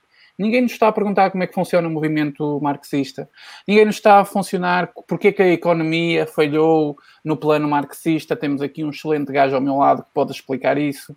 Ninguém nos está a perguntar porque é que no pós-25 de Abril um, todo este pensamento da, da, da, esquerda foi penetrando de tal maneira a população que hoje é, é uma normalidade. As pessoas não nos estão a perguntar as ideias. As pessoas continuam-nos a insistir nas pessoas. E vocês podem perguntar o que quiserem, mas eu só estou aqui a alertar por uma coisa: é este o problema. Enquanto as pessoas não uh, perceberem onde faço as perguntas, diz o Gustavo, é exatamente aí onde tu escreveste, Gustavo, ok? É exatamente aqui. É nos comentários. Aparece aí no Face, aparece aqui no Facebook, aparece aqui e nós respondemos. Enquanto vocês também não fizerem esse exercício mental em perceberem toda essa, essa movimentação do sistema, porque é que o sistema funciona assim, quais são os objetivos, como descodificar a comunicação social, porque eu luto muito contra a, a comunicação social. O Gonçalo sabe que isso é verdade. Mas o Gonçalo que está aqui ao meu lado quer ser jornalista. E eu não odeio comunicação social. Eu só odeio esta comunicação social, porque a comunicação social ela é mais do que necessária importante mas é a verdadeira comunicação social. Então, vocês têm que começar a estudar as ideias e perceber as ideias. Porque quando vocês conseguirem fazer isso, vocês olham para o panorama, panorama político e dizem: este político e este político representam-me. E não estão focados simplesmente numa pessoa. Porque é isso que está a acontecer à esquerda desde o 25 de Abril. Única e simplesmente. Agora só está a acontecer à direita porque surgiu esse movimento e as pessoas também estão fartas que a extrema-esquerda culpe os fantasmas, não é? é? É só um desabafo isto, ok? Não é bem ou mal. Sim. Podem continuar a fazer as perguntas que nós vamos responder. Não, mas o pessoal está tá tranquilo nos comentários, acho que. Sim, sim. sim. Portanto, na boa. Deixa-me só acrescentar esta pergunta do Azinhaga das Galinheiras, gosto do nome. Vocês acham que a flat tax alguma vez vai ser implementada em Portugal e nas ilhas? Se eu for primeiro-ministro, é das primeiras coisas que eu faço, não tenhas a menor dúvida. Mas logo, logo. Eu há, bocado, eu há pouco tempo fiz um trabalho sobre a importância da flat tax na recuperação económica no pós-Covid, em Portugal. E o meu professor é um homem que se diz de, de centro, mas que, pronto, como é óbvio, eh, é de esquerda. Um, e disse-me, ah, eu no final, no final do trabalho disse-me, ah, um, eu acho que os impostos devem ser progressivos. E eu respondi, sim, para manter pobreza é fantástico. E eu disse, uh, e ele depois riu-se e tal, eu não sei o que, ah, mas o seu trabalho está bom. Pronto, e aí discordámos cordialmente, rimos e tal. Não sei se ele gostou muito da piadinha, mas pouco me interessa. E a verdade é que se tu olhares para os, para os exemplos dos países que implementaram a taxa única de IRS desde o início do século XXI, é uma coisa fantástica. Tens os países bálticos, Letónia, Estónia e Lituânia. Todos eles, à exceção da Lituânia, têm PIBs per capita agora maiores do que o português. A Letónia, mesmo não tendo um PIB per capita maior do que o português, teve um crescimento de PIB per capita muito superior ao português. Desde 2000 até hoje, Portugal teve um crescimento de PIB per capita, acho que foi de 8 mil euros, mais ou menos. Se não estou em erro, tenho, tenho ali os dados. E a Letónia teve 14 mil, uma coisa assim do género. Pá, uma coisa absurda. Uma coisa absurda. Uma coisa absurda. Uma comparação absurda. A República Checa, por exemplo. Diz, diz. Eu só queria adicionar aqui uma coisa e podes continuar. As pessoas não, não acham estranho uh, haver uma resistência tão grande à taxa única, que é um sucesso pela Europa. Vocês não. A taxa de IRS única é, é, um sucesso quando é bem implementada e quando é bem conduzida. Vocês não acham estranho haver uma resistência tão grande? Não é só da esquerda. Os centristas também não querem taxa única. Exato. É, é a doutrinação. Tão simples quanto isso. E, e, e, mais uma coisa. É. A República Checa é o melhor exemplo disso. Se forem ver os dados da República Checa, vão ver que, mesmo tendo menos carga fiscal sobre as pessoas que supostamente pagariam mais impostos, a dívida da República Checa, e aliás, a, perdão, a receita fiscal do governo conseguiu aumentar. Porquê? Porque a produtividade e a produção eram maiores. E se a produção e a produtividade são maiores, gasta-se mais dinheiro. E ou seja, gastando mais dinheiro com impostos, vamos lá, a 12%, consegue-se mais receita fiscal do que menos produção, mas com os impostos se calhar a 23%. Isto são só exemplos, atenção. Mas para perceberem a lógica. E a República Checa a longo prazo, ou seja, há mais de 5 anos, teve resultados fantásticos. A taxa única foi implementada em 2007, se não estou em erro, na República Checa, mais ou menos, e a partir de 2012 eles começaram a ter resultados de receita fiscal muito mais positivos até ao dia de hoje. É claro que com o Covid vai alterar, como é óbvio. Mas, em situação normal, tiveram resultados muito benéficos. Pá, portanto, está, está na altura de dar lucro, não é? Passaram uma década, está na altura de começar a dar altos lucros. Sim, é e, e, e, as pessoas, sim, e as pessoas podem dizer, ah, mas isso a curto prazo não tem efeito, não, não afeta um, a receita fiscal, etc. Sim, afeta, mas depois é recuperada porque, repara, um, acho que foi a, inicia a iniciativa liberal fez essa conta e, e o custo que, que isso teria era mais ou menos de na ordem dos 2 mil milhões de euros, se não estou em erro, um bocadinho mais, talvez 3 mil milhões, que é 1,5% do nosso PIB. O que é recuperado através do aumento do consumo, porque a economia é um ciclo. Se o dinheiro não vai entrar por aqui, se o sistema for bem regulado e livre, o dinheiro irá entrar por outro lado, não é? É assim pois que as coisas funcionam. Vamos diminuir o Estado, portanto, o Estado vai deixar de consumir tanto, é mais dinheiro para a receita porque não podemos manter o Estado socialista da maneira como ele está também e aplicar uma taxa única, não é? Oh, oh, amiga, e, e, depois não faz sentido, tens 12 ministros e 50 ministérios, 50, 50 secretariados, 50 secretariados de Estado. 50 secretariados de Estado. São nas pequenas burguesias que se está a perder milhões e milhões, gente. Milhões e milhões. Ah, e houve, mas isto é um problema, não é só em Portugal, é nos países socialistas. Em Espanha, em Espanha, a sala de negociações o governo é uma coligação entre o PSOE e o Podemos, que é basicamente o PS e o Bloco de Esquerda, eles tiveram que dar cadeiras para aumentar o número de cadeiras na sala de negociações porque não cabiam todos lá dentro, do tamanho que era o governo. Isto é verídico. Isto é ridículo. Não é só aqui, pessoas, não. E isto, ah, tenho receio da taxa única de IRS. Pá, ah, pareu mais o pensamento. Que não, receio, não, é que isto é mesmo a habituação de ser pobre. É que mesmo quem se diz não socialista lá dentro, lá dentro, tem medo da mudança. Está habituado ao conformismo socialista e não procura a mudança. Como é que nós queremos resultados diferentes se continuamos a fazer a mesma coisa há 40 anos? Eu vejo pessoas que dizem que não são socialistas a não quererem a taxa única, é nem experimentar a taxa única. É, é assustador. Tu perguntas à pessoa: olha, ó oh, oh, Gonçalo, és socialista? Não, nem pensar. Queres taxa única? Não, nem pensar. Não, é assim uma e, coisa. E, repara, nem, nem precisava, eu já vou mais longe, nem precisava de ser taxa única. Por exemplo, a Irlanda, a República da Irlanda, tem modelo de taxa dupla, se não, se não estou em erro. Pai, funciona perfeitamente. Lembrem-se, por favor, que. O, diz, o, diz. projeto é quer ao início três taxas, não é? São três. Depois é que é duas e depois reduz. Da iniciativa? Não, do, do Chega. Ah, do Chega, o, não, o objetivo é taxa única de IRS e depois essa taxa única está a 15%, depois desce para 12%, acho eu, depois desce para 9% e depois ah. o objetivo final é erradicar por completo o IRS, sim. Ok. Uh, a iniciativa liberal é que é dual, não é? É que são duas uh, taxas. Sim, acho que, acho que a iniciativa não tem o objetivo de erradicar o, a taxa única de IRS. Mas uh, nem precisa de ser para a situação melhorar em Portugal em termos de saúde fiscal nem precisava de ser a taxa única. Eh, eu ia-te dizer, a Irlanda tem um modelo de taxa dupla, se não estou em erro. Tem duas taxas. É mais simples, menos burocrático e provado em N países que resulta, ao contrário do comunismo, que por acaso foi um modelo económico que foi testado em três dos países que eu dei exemplo: Estónia, Letónia e Lituânia. Todos eles faziam parte da antiga União Soviética.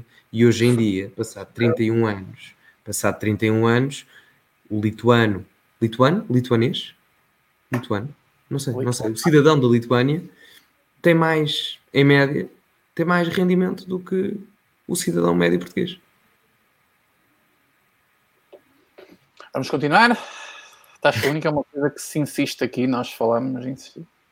Nós aqui fazemos uma... mais propaganda à taxa única do que, ser, do que sei lá o quê. Os partidos que querem implementá-la. o Chico Patriota.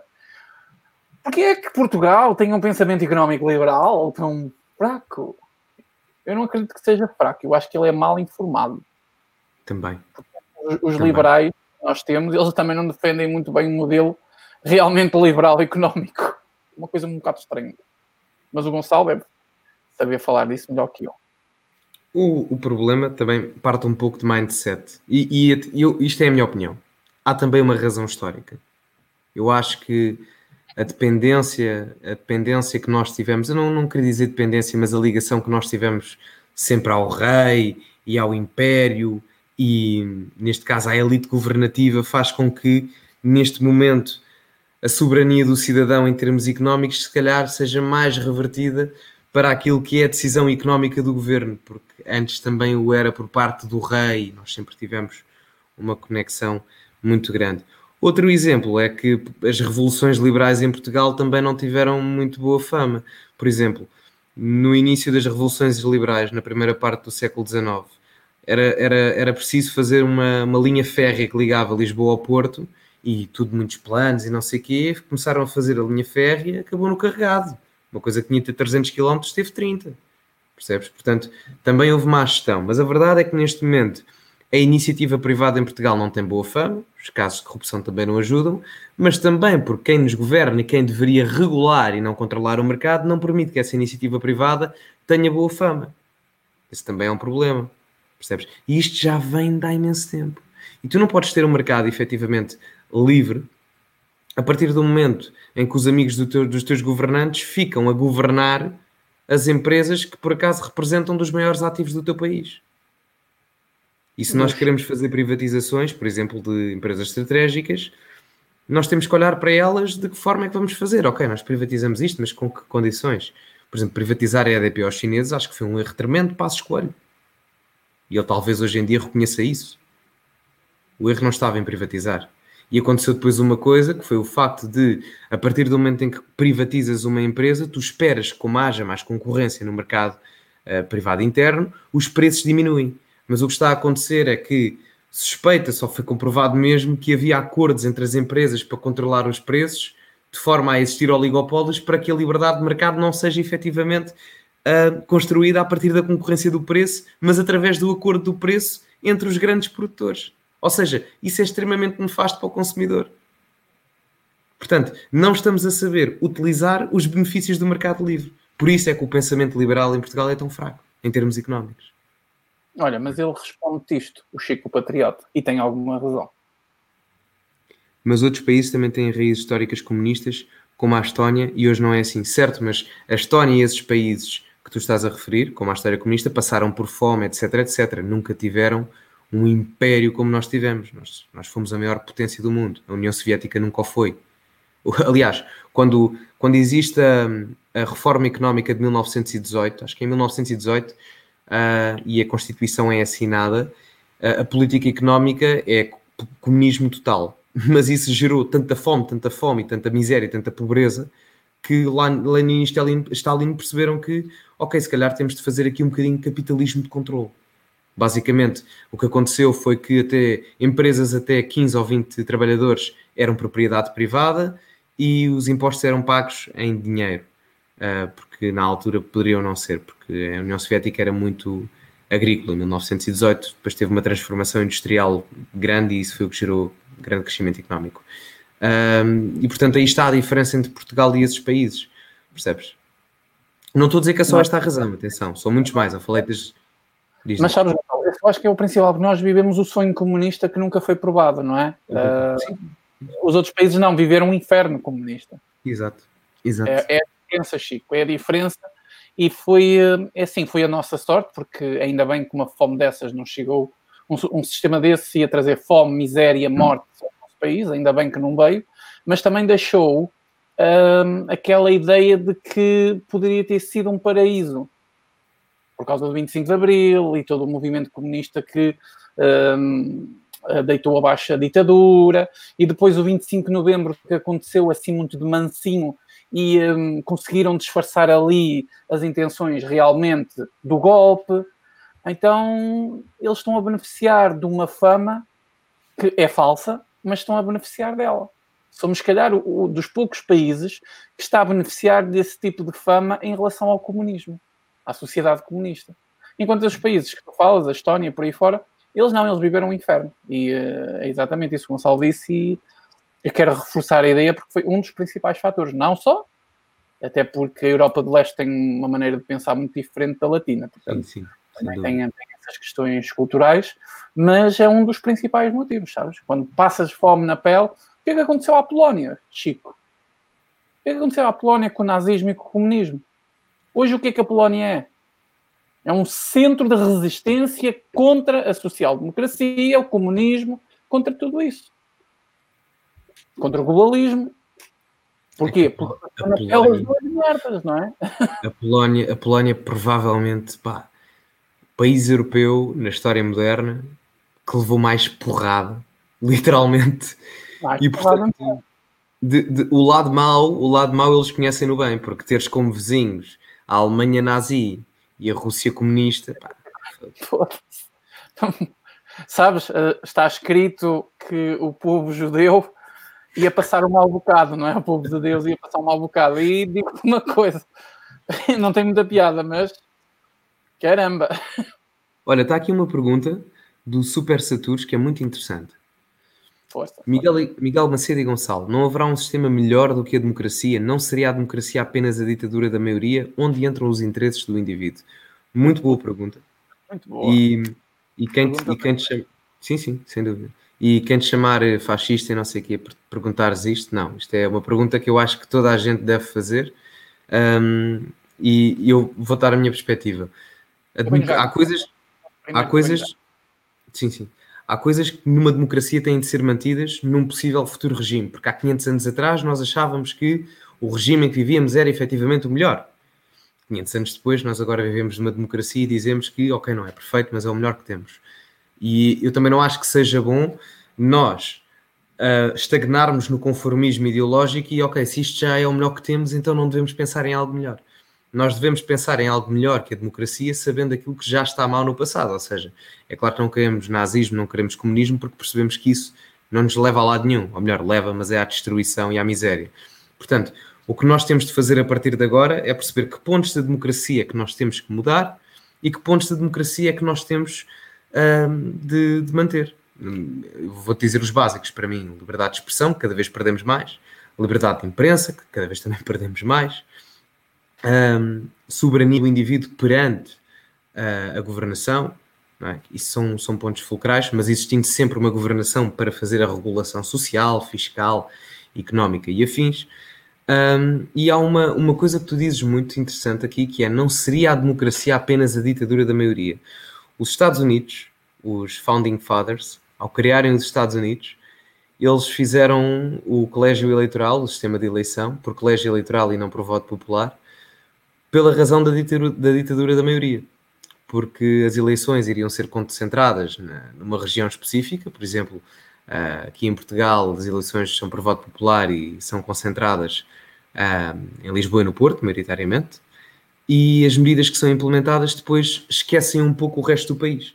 Ou seja, basicamente nos Estados Unidos, para um presidente ganhar, teria, e para haver essa ditadura da maioria, o, os democratas só precisavam de fazer campanha na Califórnia e na zona do Nordeste ganhavam a eleição e os, e os republicanos faziam a campanha pelo interior, ganhavam isso. Com o colégio eleitoral, isso muda um bocado. Evita a ditadura da maioria, evita a bipolarização. Não é? Isso é uma coisa interessante.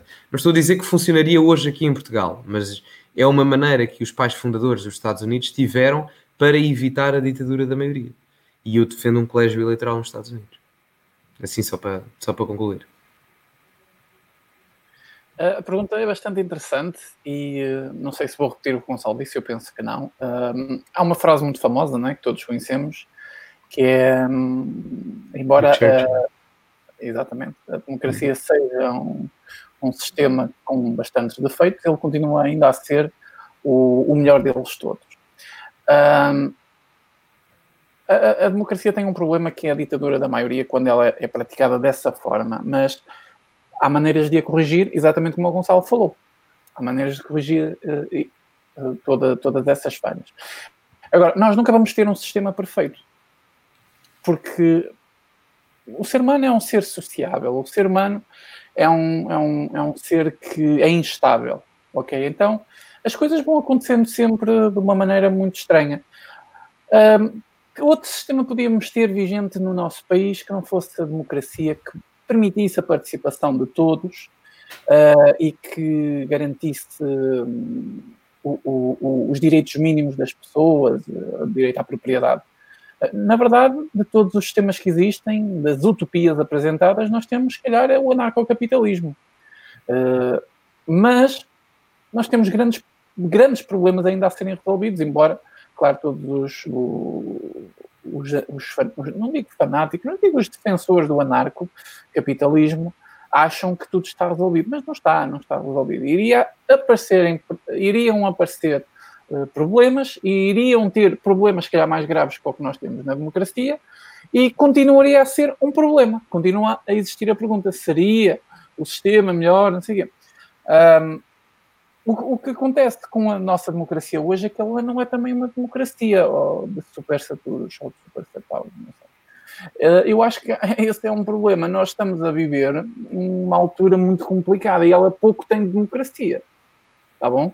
Até a liberdade de expressão, como o Gonçalo penso que disse aí, eu acho que uhum. ainda o Gonçalo a falar, ela está-nos a ser retirada. Claro que não estamos a ser colocados em campos de concentração nazis nem comunistas, mas uh, estamos a ser silenciados à moda do século XXI. Entendem? Então nós temos que também evoluir um bocadinho a nossa mente. Nem tudo tem que ser como foi no tempo do, do, dos gulags e dos campos de concentração, mas uh, as coisas vão se modernizando e há outra maneira de silenciar as pessoas e retirarem a sua liberdade. E começa exatamente por isso. Olha, obrigação de usar máscara é contra a liberdade das pessoas. Obrigação de vacinação é contra a liberdade das pessoas e bastante grave. Impedir as pessoas de irem e virem, que é o que está a fazer o governo, chegas ao fim de semana, não sais de casa, tudo em nome do bem-estar por causa de uma doença ou de uma pandemia, estão a ser retiradas imensas liberdades que não estão provadas que têm eficácia. Se não está provado que têm eficácia, o povo continua a, a, a respeitar essas, essas indicações, exatamente como fez o povo alemão na altura da entrada do Hitler. Nunca foi questionado o Hitler. Foi aclamado até. E, e, o resultado foi esse. Então, as próprias pessoas, eu acho que as próprias pessoas, excluindo o movimento comunista, que foi à base da revolução do proletariado, como aconteceu na, na, na Rússia, as pessoas é que levaram um bocadinho a que estes ditadores fossem instalados. Isto é o que isto é o, o sistema democrático a demolir-se aos bocados em que tu lá à frente já não tens um sistema democrático, ele parece um sistema democrático, e tu continuas a chamar de sistema democrático, mas ele já não é sistema democrático. E por isso é que tu o questionas. E bem, tens esse direito. Porque até mesmo quando tu questionas, por exemplo, esta tua pergunta, ela pode ser interpretada como tu és um fascista. O que tu queres é um, é um, é um país de fachos. Ela pode ser interpretada assim. E o que é que esta pergunta levaria a fazer? um silêncio total sobre aquilo que nós podemos mudar na democracia. Nós chegamos à conclusão que a democracia é um sistema que é uh, que tem defeitos, mas que não está a ser também devidamente aplicado, não está em funcionamento. E há formas de corrigir esta grande ditadura da maioria, que é o maior problema da, da, da democracia. O Gonçalo falou de, de, da solução americana, Existe, existem outras formas de corrigir. Vou dar um exemplo aqui em, em Portugal, quando nós vamos a eleições, é uma vergonha o interior do país conseguir eleger só um ou dois deputados. Por que que isso acontece? Isto sim é uma ditadura da maioria. É só preciso Lisboa, Porto, ali mais um ou outro conselho, uma zona eleitoral bem recheada, foda-se o litoral. Vai meter duas ou três pessoas, ninguém quer saber disso. Porquê que isso acontece, meu? Quem é que fez essas contas? Porquê que fizeram essas contas? Porquê que tem que ser assim? É inconcebível isso acontecer. Então, sempre vamos ter pessoas que vão estar insatisfeitas com o sistema. E sempre uh, têm a possibilidade de alegarem o que entenderem, porque isso é exatamente uma democracia. Mas o que acontece hoje é que nós já não vivemos numa democracia totalidade. É, é, que isto parece um bocadinho esquisito e parece um bocadinho drama o que estamos aqui a dizer. Mas ditadura é democrática. Nós estamos numa ditadura democrática. Quase e as pessoas dizem, ah tá, estes gajos estão um bocado drama queen. Está bem, pronto. Está bem. É um bocadinho isso. Excelente pergunta já agora. Sim, senhor, sem dúvida. Acho que a minha imagem parou, não parou? Não, estás bem. Ah, é? Espera aí. Olha, foi. Gonçalo, Não, mas estás, estás-me a ouvir ou não? A ouvir estou, mas a tua web parou. Pois, exato. Epá, pois parou. tu neste... sai, sai da, da, da, da, coisa e volta a entrar. Fecha mesmo a janela sim, do Google. Dá-me dá dois minutos. Dá dois... Olha, está aqui, este, está aqui esta pergunta para ti, vou já. Para nós, oh, para nós. Vou, vou já pô-la enquanto, enquanto eu entro. Olha, fala, fala aí um bocadinho enquanto eu já venho. Até já. Vai estar fodido. Eu recuso-me a falar. Eu vi essa pergunta um milhão de vezes. Eu recuso-me a falar. Eu recuso-me a falar do Tiago. O Tiago parece boa pessoa, mas para político não dá. Está dito. um, é assim, gente. Eu já vi. Oh, não vou falar. tudo regresso, tudo regresso. Eu disse assim: o Tiago parece boa pessoa, mas para político não dá. Que... Eu já vi esta pergunta e ignorei-a. Desculpem lá, mas pronto. Yeah. Epá, eu... Isto eu penso. Não, ah, não, sei o que é que a iniciativa liberal tinha na cabeça. Acho que até o Gonçalo fazia melhor figura e até podia. Ai, não podia, não tem idade para isso. Não, tem, tem que ter mais de 35. Ou tem que ter 35. Opa, não, não sei. Sabem sabe uma coisa que. Eu dou aqui uma, um ponto de coragem ao Gonçalo. Tiveram coragem de ter um candidato. Hoje em dia precisa ter coragem para ter um candidato e não passar a amargura dos resultados eleitorais. Tiveram coragem. Mas eu acho que eles são sadomasoquistas. Olha, eu, eu vou-te vou dizer a minha opinião. Falar mesmo mal. Embora ele merece, porque também está ali com as putas das manias. Oh, o, o, o, o nazismo, não sei o que, o fascismo. Pá, eu, facilmente. Mas eu vou, vou, dar a minha opinião sobre o, o Tiago Maia. É assim, não, não, não, não, acho que, não acho que tenha aptidão para o cargo que se está a candidatar. A, a, iniciativa liberal, não sei se foi por não, não, não, não querer ou porque não tiveram a possibilidade, mas tinha pessoas mais competentes para concorrer. Por exemplo, uh, preferia ver. O próprio Coutrinho, que se foda. O Ventura está-se a candidatar. Nem precisava ser nem precisa, olha, nem precisa ser o Coutinho, podia ser, por exemplo, o Ricardo Roja, que, que se candidatou às, às, eleições europeias. Ou isso também, podia ser, qualquer, yeah. qualquer Estamos mesmo nisso. Porque, porque a figura. E, e, e digo-te porquê? Porque a figura do Presidente da República está muito conectada a uma questão de carisma, simpatia, percebes? E, e, e, o, e o Tiago Maiano, independentemente da qualidade das suas ideias, não ponho, não ponho em causa, um, só põe em causa a questão do discurso, ah, o extremista do Chega e não sei o que, etc. Não acho que seja vantajoso sequer para ganhar votos à IEL, acho que a luta nem sequer está aí, nem sequer está aí, porque a grande maioria das pessoas que apoia a IEL simpatiza com o Chega. Há muita gente que simpatiza com o Chega e que apoia a IEL e vice-versa, mesmo os dois partidos não querendo assumir isso, a verdade é essa. A verdade é essa. Não sei se custa a ouvir ou não, mas quer um lado, quer do outro. Mas a verdade é essa. Há muito simpatizante conjunto. Um, e têm que perceber isso. Têm que perceber isso. Um bocado a imagem daquilo que estávamos a falar há bocado. Não é preciso a direita andar a dar porrada uma na outra, quando do outro lado do espectro político há malta que fica assim a assistir. Sim, senhor, é isto que a gente quer deles. Não é isto. Não é posso isto. Dizer posso dizer uma coisa? Podes. Isto está tão mal. O nosso país está tão mal uma política verdadeiramente de direita e está tão enraizado o, o, o pensamento esquerdista que nós chamamos a IEL de partido de direita. Uhum. Uhum. Uhum. É uma, eles são de, de, economicamente são de direita, mas socialmente tem um pendor à esquerda. São, são liberais. Não, são liberais. O que é que os liberais são? Não são mais do que eles são também, no fundo, não é? Não, atenção, atenção, olha, atenção. Eles não são de esquerda nem de direita, são liberais. São liberais. É, o discurso do, do João Coutinho foi um bocadinho isso. Caralho, mas vou estar é, calado. É.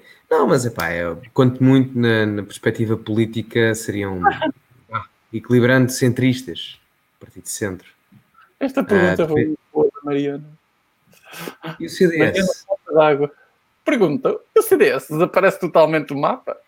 Então, o Chicão, o Chicão vota. O Chicão vota no CDS. Pá, é uma grande pergunta também. Não, o CDS tem os dias contados. É, o CDS, eu acho que o CDS, depois do sacrifício que a TEM fez, eu não me canso de bater na TEM, depois do sacrifício que a TEM fez, o CDS tem que morrer para voltar a ressuscitar. Sim, sim, sim, sem dúvida. Não acha? Não, não, não. Sem, dúvida. sem dúvida. Rima. Uh, pois é, é mais vale que chorar. Estava, estava aqui a ver as perguntas. Pois é, relativamente a ela, é o que o ultranacional PT estão a dizer, economicamente são liberais, nos costumes são, são de esquerda. Agora, dependendo de quem é o líder da IEL, podem, vamos assumir que a, posição deles é o centro e dependendo de quem é o líder, um, pode depender um bocadinho mais para a esquerda ou para a direita, dependendo daquilo que se preocupa mais. Se preocuparem mais com a parte económica, que tem sido o que tem feito, é normal que se conectem mais à direita. Uh, se a parte social for mais importante para eles, numa perspectiva a curto prazo, então aí terá que ser conectada à centro-esquerda. Olha, antes de responderes a essa pergunta do, do Daniel, deixa-me ter aqui uma pergunta. Cecília Meirelles e o Telmo Correia vão para o Chega? Não, por favor. Não. Vão? Não, não, sei, não, não, sei. sei. sei nada, não sei. É, é você idealiza uma coisa que ela não existe.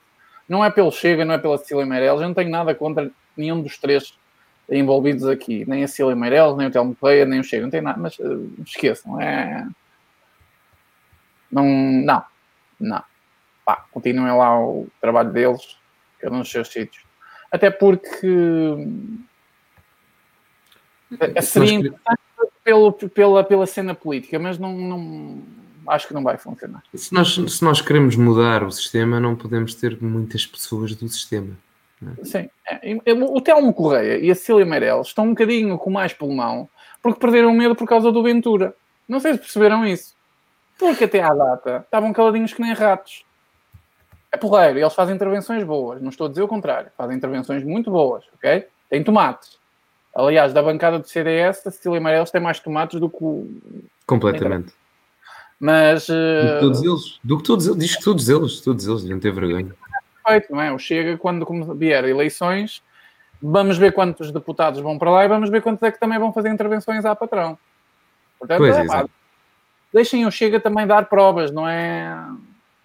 As pessoas estão muito. pá, a salvação da pátria. Não gosto disso.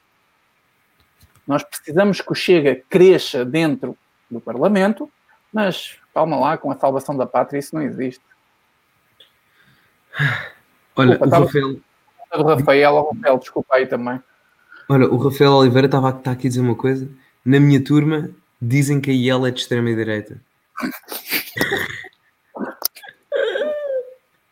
Foda-se, não. Ah. Oh meu Deus, é sério. A tua turma, quem não está agora, o Rafael? Em que é estás? estás a estudar o quê? Stand-up comedy? Estás em artes, não é? Está em artes, está em artes, está em artes. Está na Faculdade de Letras. Olha, estavas aqui com uma pergunta engraçada do, um, aqui do Daniel. O que é que acham do sistema de delação premiada? Eu não vou me pronunciar porque, tipo, essas coisas não é muito a minha praça. É para não dizer merda. Não, Se é calhar, que eu, eu, eu sou sincero. Eu, eu, neste momento, não sei o que é que, o que significa delação premiada. Tá, isso o pessoal perguntando-nos cada merda. Ó oh, Daniel, foda-se, meu. Pergunta-nos a raiz quadrada da hipotenusa do cateto à fração superior de, de 3 graus na, na artéria espacial. Eu já, não, não, mas eu não sei o que é concretamente. Delação premiada. Vou, vou googlar. Vai ao googlar. Vou Vai lá. calma. Tá, vou procurar aqui outra pergunta. É um benefício legal concedido. O Louçã Ah, diz que é da ok. extrema direita, mas o Louçã é da extrema esquerda, o Miguel O Rodrigues. Louçã. O O Louçã. Louçã, o Louçã, o Louçã dizia que o, o Louçã, se fosse preciso, chamava o Sérgio Sousa Pinto de extrema-direita. Se vocês soubessem as origens do Louçã, era. Gajo quase que andou a cavar batatas com Stalin. Foda-se. Bebeu vodka com ele. A delação premiada é, hum, creio, creio, é hum, ganhas benefícios legais se colaborares com os polícias. É tipo isso. fores criminoso. É, se colaborares, não... pode ter redução de pena e não sei o quê. Sim, Eu não tenho sim. a mesma opinião porque não é da minha área, sinceramente. Não, não é, não é, também, também não é da minha. Mas é uma questão interessante, mas não nesse aspecto. Ora, aqui uma pergunta do Nuno Martins. Chutou aí uma perguntazinha. Não, Não- concordo. Força, força. A tua voz é mais radiofónica. Oh, Obrigado, Miguel. Vou. Não concordam com a isenção de uma disciplina de política no secundário, por exemplo, só para combater a ignorância cada vez mais presente na juventude? Ah, espera aí. Antes de respondermos aqui à pergunta do Nuno, vamos tomar em conta a voz sensual, tranquilizadora, zen do Gonçalo. Volta a ler a pergunta do Nuno, se faz favor, Gonçalo. Com, com, com a voz colocada? Com aquela voz colocada. Aquela que tu sabes. Não concordam com a inserção de uma disciplina de política no secundário, por exemplo, só para combater a ignorância cada vez mais presente na juventude? Perceber? Pronto. Podemos ir à pergunta, que eu até a alma.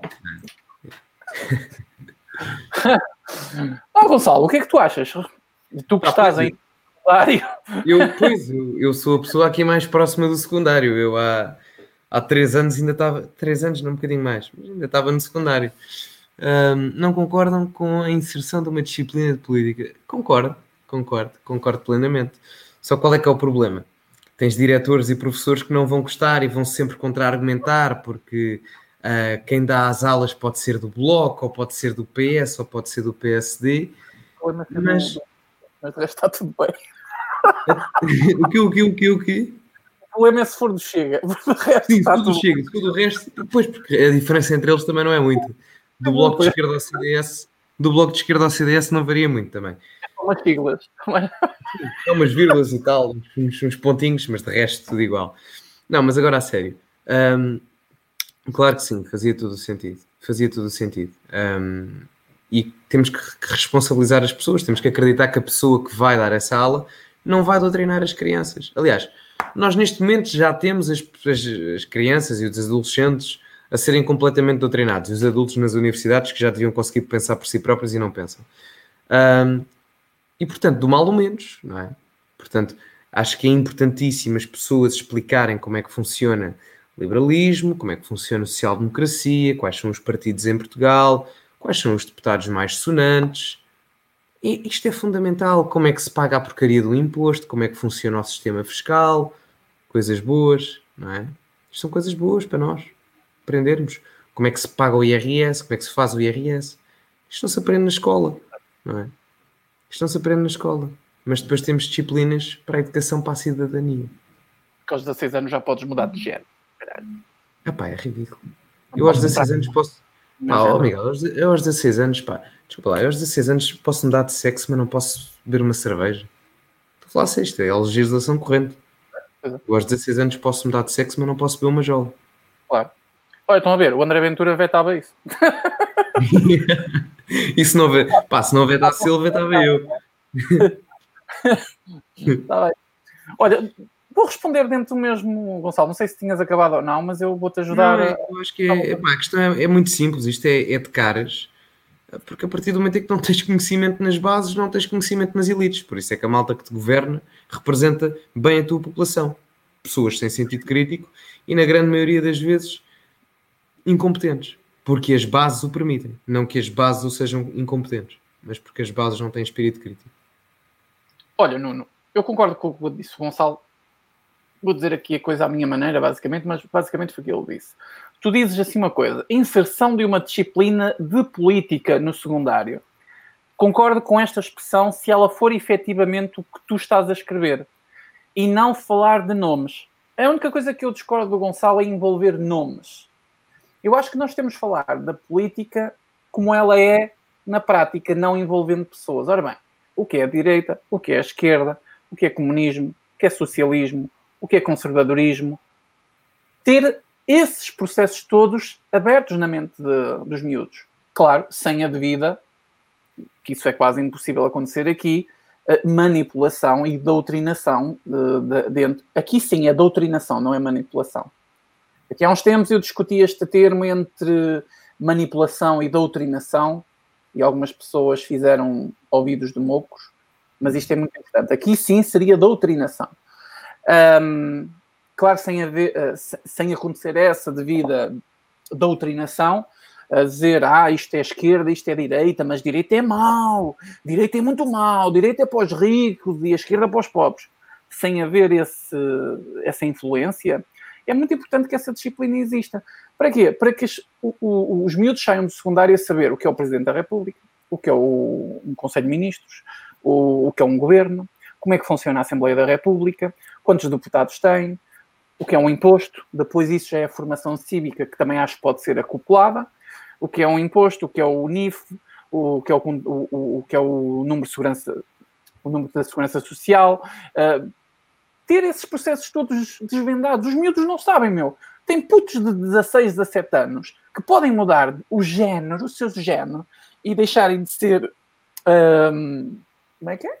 Um, binários, podem ser outra coisa, uhum. deixam de ser binários, mas se eu lhes perguntar descodifica-me o teu cartão aqui, se faz favor. Ele fica a olhar para aqueles números todos e ah, isso é muito complicado. Isso não interessa, não interessa é Imita, Imitaste na perfeição. Pá, imitaste Obrigado. na perfeição. Então é muito importante essa disciplina existir, desde que seja realmente de forma isenta, sem nomes e hum, sem influências, seja para a esquerda, seja para a direita. E agora vem a parte em que eu respondo: isto é impossível acontecer. Sempre vais ter influência. Aquela Diz? coisa da escola sempre. Isto é impossível acontecer. Tu sempre vais ter uma influência política, Gonçalo. Claro. Na é Polónia, nós temos uma influência política à direita. Aqui na América, na América, desculpem, aqui na Europa Latina, não é? Portugal, Espanha, nós temos uma influência ao comunismo, à esquerda. Por, por não ser possível este, este, este respeito pela isenção e pela imparcialidade no ensino, eu fico um bocadinho ainda a estudar como é que esta questão podia ser ultrapassada. Não se calhar dentro de uma sala de aula, mas numa grande formação ao público, dentro da escola. Uma visita de estudo uh, à política, dentro da própria escola, percebem? Agitar um bocadinho as cenas. Eu não era, eu, Gonçalo, no teu governo eu não era só bom ministro da saúde, eu também dava um bom uh, ministro, ministro da cultura e da educação? cultura, não sei, mas da educação, pensa nisso. Tá bom? Vou pensar. Tenho aqui já o TASP. O TASP está feito. Aliás, aliás, nós somos, os, ouve, nós somos aqui os corruptos mais transparentes de sempre. Mesmo, Problemas já está dito. Está, está dito, está dito, está dito. Olha, deixa-me, oh Gonçalo, antes de continuarmos, antes que me esqueça, sim, sim. agradecer aqui ao João Ferreira a doação que fez. Obrigado. A vossa prenda de Natal, força e continuem a abrir mentalidades. Pois Agora exatamente tentamos. Eu e o Gonçalo não queremos influenciar as pessoas a votar na esquerda ou na direita. Claro, nós somos direitistas. É, é lógico. Mas nós, acima de tudo, nós queremos mostrar a realidade das coisas. Tanto é que eu não estou aqui a idolatrar Chega, não estou aqui a idolatrar Erga, não estou aqui a idolatrar uh, pessoas. Nós estamos aqui a falar das coisas como elas são. E é claro que isso pode levar algumas pessoas. A forma como nós falamos política, se calhar algumas pessoas dizem ah, identifico-me com o André Ventura, ou identifico-me com o Pinto Coelho, ou identifico-me com o, o, a, a Cecília Meireles do CDS, ou assim alguma coisa. Então pronto, ok, tudo bem. Mas percebe como funciona. É isso que nós fazemos aqui e tentamos fazer isso aqui. Ok? Uma coisa que nós fazemos e que é explícita, nós combatemos a esquerda mas tentamos abrir as mentes não influenciando, porque senão estamos a fazer o que a esquerda faz. Porque a esquerda manipula para o lado deles. Nós estamos aqui a manipular, a manipular para o nosso lado, o que é que nós estamos a fazer? Estamos a tirar ovelhas de um lado e meter ovelhas do outro. E a nossa, a, a nossa maior missão aqui é não mexer nas ovelhas, é despertar as ovelhas. E por causa disso, obrigado pela doação, seja muito, seja pouco, é sempre bem-vinda. Dá para as francesinhas que eu e o Gonçalo é. Ir ao tacho mesmo, literalmente. Mais nada, mais nada. Uh, estamos com uma hora e cinquenta de live, se calhar fazemos a última pergunta, não, Miguel? É, amigo, vamos fechar isto. Vamos fechar o tacho. Vamos, vamos. Façam, façam aí a última pergunta. Vamos ver aqui. Calma. Ui, isto foi. Quem quiser fazer mais doações. Olha, temos aqui um. Olha, está tudo a pedir Cecília Meirelles. Não sei se foste tu ou eu que sem querer. Fazia falta no Chega. Eu acho que não faz falta no Chega. Eu acho que nós precisamos da Cecília Meirelles na política. Porque um dia o Chega pode ser uma desilusão por algum motivo, ou até pode desaparecer, ou a Cecília Meirelles pode fazer alguma coisa que vai envergonhar o Chega, não é? E estamos aqui, pá, são pessoas sim, sim. boas. Hoje. Isto, isto ainda vai. É uma boa política. É uma boa política. Olha, não sei se tu queres que esta seja a, a última pergunta, mas eu gostei da pergunta, coloquei aqui. Voto obrigatório. O cabelo. Confesso, confesso, Daniel, que é das questões que eu tenho mais dificuldade. Mas eu sou contra. Por agora sou contra. Mas digo-te que a minha opinião poderá mudar no futuro. Mas por agora sou contra. Eu também sou Porque... contra por agora. Ah, desculpa, pensei que tinhas acabado. Não, eu, pensei, eu também pensei que tinha acabado, mas esqueci-me de justificar. Um, mas por uma razão muito simples, porque o voto obrigatório obrigaria muita gente que não percebe patavina de política a votar. E maior, a maior parte das pessoas que não percebe patavina de política já vota naquilo que é perigoso. E neste caso ainda, as pessoas que não votam e que não percebem patavina de política iriam votar também naquilo que é perigoso e que não é benéfico. E não só por isso, ok? Porque havia pessoas que se calhar não, não votariam com consciência iam votar numa coisa qualquer, íamos ter mais palhacinhos a votar a Jorge Jesus ou Bruno Carvalho, não sei o quê, como vemos nas, nas eleições, uma, uma estupidez, um, por essa razão. Mas é claro que faz sentido a questão do voto obrigatório, claro. Eu concordo com o Gonçalo, acho que é uma questão que faz sentido, sim, para mobilizar a, a sociedade num direito que é obrigatório, quase, não é? Dentro da nossa consciência, ele deve ser obrigatório. Acho que é dos poucos direitos que ele nos deve deixar um peso de consciência quando não exercido. Okay? Sem dúvida. E, hum, mas neste momento histórico em que nós vivemos no nosso país, não, gente. Não, porque vai sair cagada, muita cagada. O que é que vai acontecer? O pessoal que não tem a mínima noção do que é política, do que é esquerda, do que é direita, uh, vai votar por aquilo que simpatiza mais. E nós sabemos aqueles que são mais uh, galardoados é assim que se diz? Uhum, uhum, uhum. É, foi difícil, mas sei eu. Pela comunicação social. O carisma todo que a comunicação social uh, um, produz em forma de propaganda jornalística é o que vai dar votos. Olhem, por exemplo, nas eleições presidenciais, Marcelo Rebelo Souza ficava ali mesmo tumba com 80% a bater. Fosse obrigatório. Porquê? O carisma e toda essa coisa. Estão a entender? Então vai nos trazer mais problemas neste momento. Mas a longo prazo, concordo com o Gonçalo, é algo que deve ser uh, pensado, sinceramente. E depois, hoje tem mais um problema. Uh, iria ser mais uma troca de favores e de, de, Olha, eu tenho que votar. Epá, em quem é que eu voto que eu não percebo nada disso? Ah, vota ali naquele, que aquele é que é bom.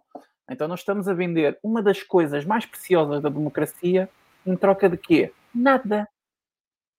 Em troca de nada é muito perigoso, portanto, a abstenção vence sempre, é verdade, mas se calhar, e temos uma minoria a governar um país, porque assim, é a minoria que está a votar e a decidir. Isso é, é mau, é muito mau, muito mau. Mas se fosse a maioria, não mudava, não mudava nada. Então, é preciso formar as bases. Só depois é que discutimos. Completamente.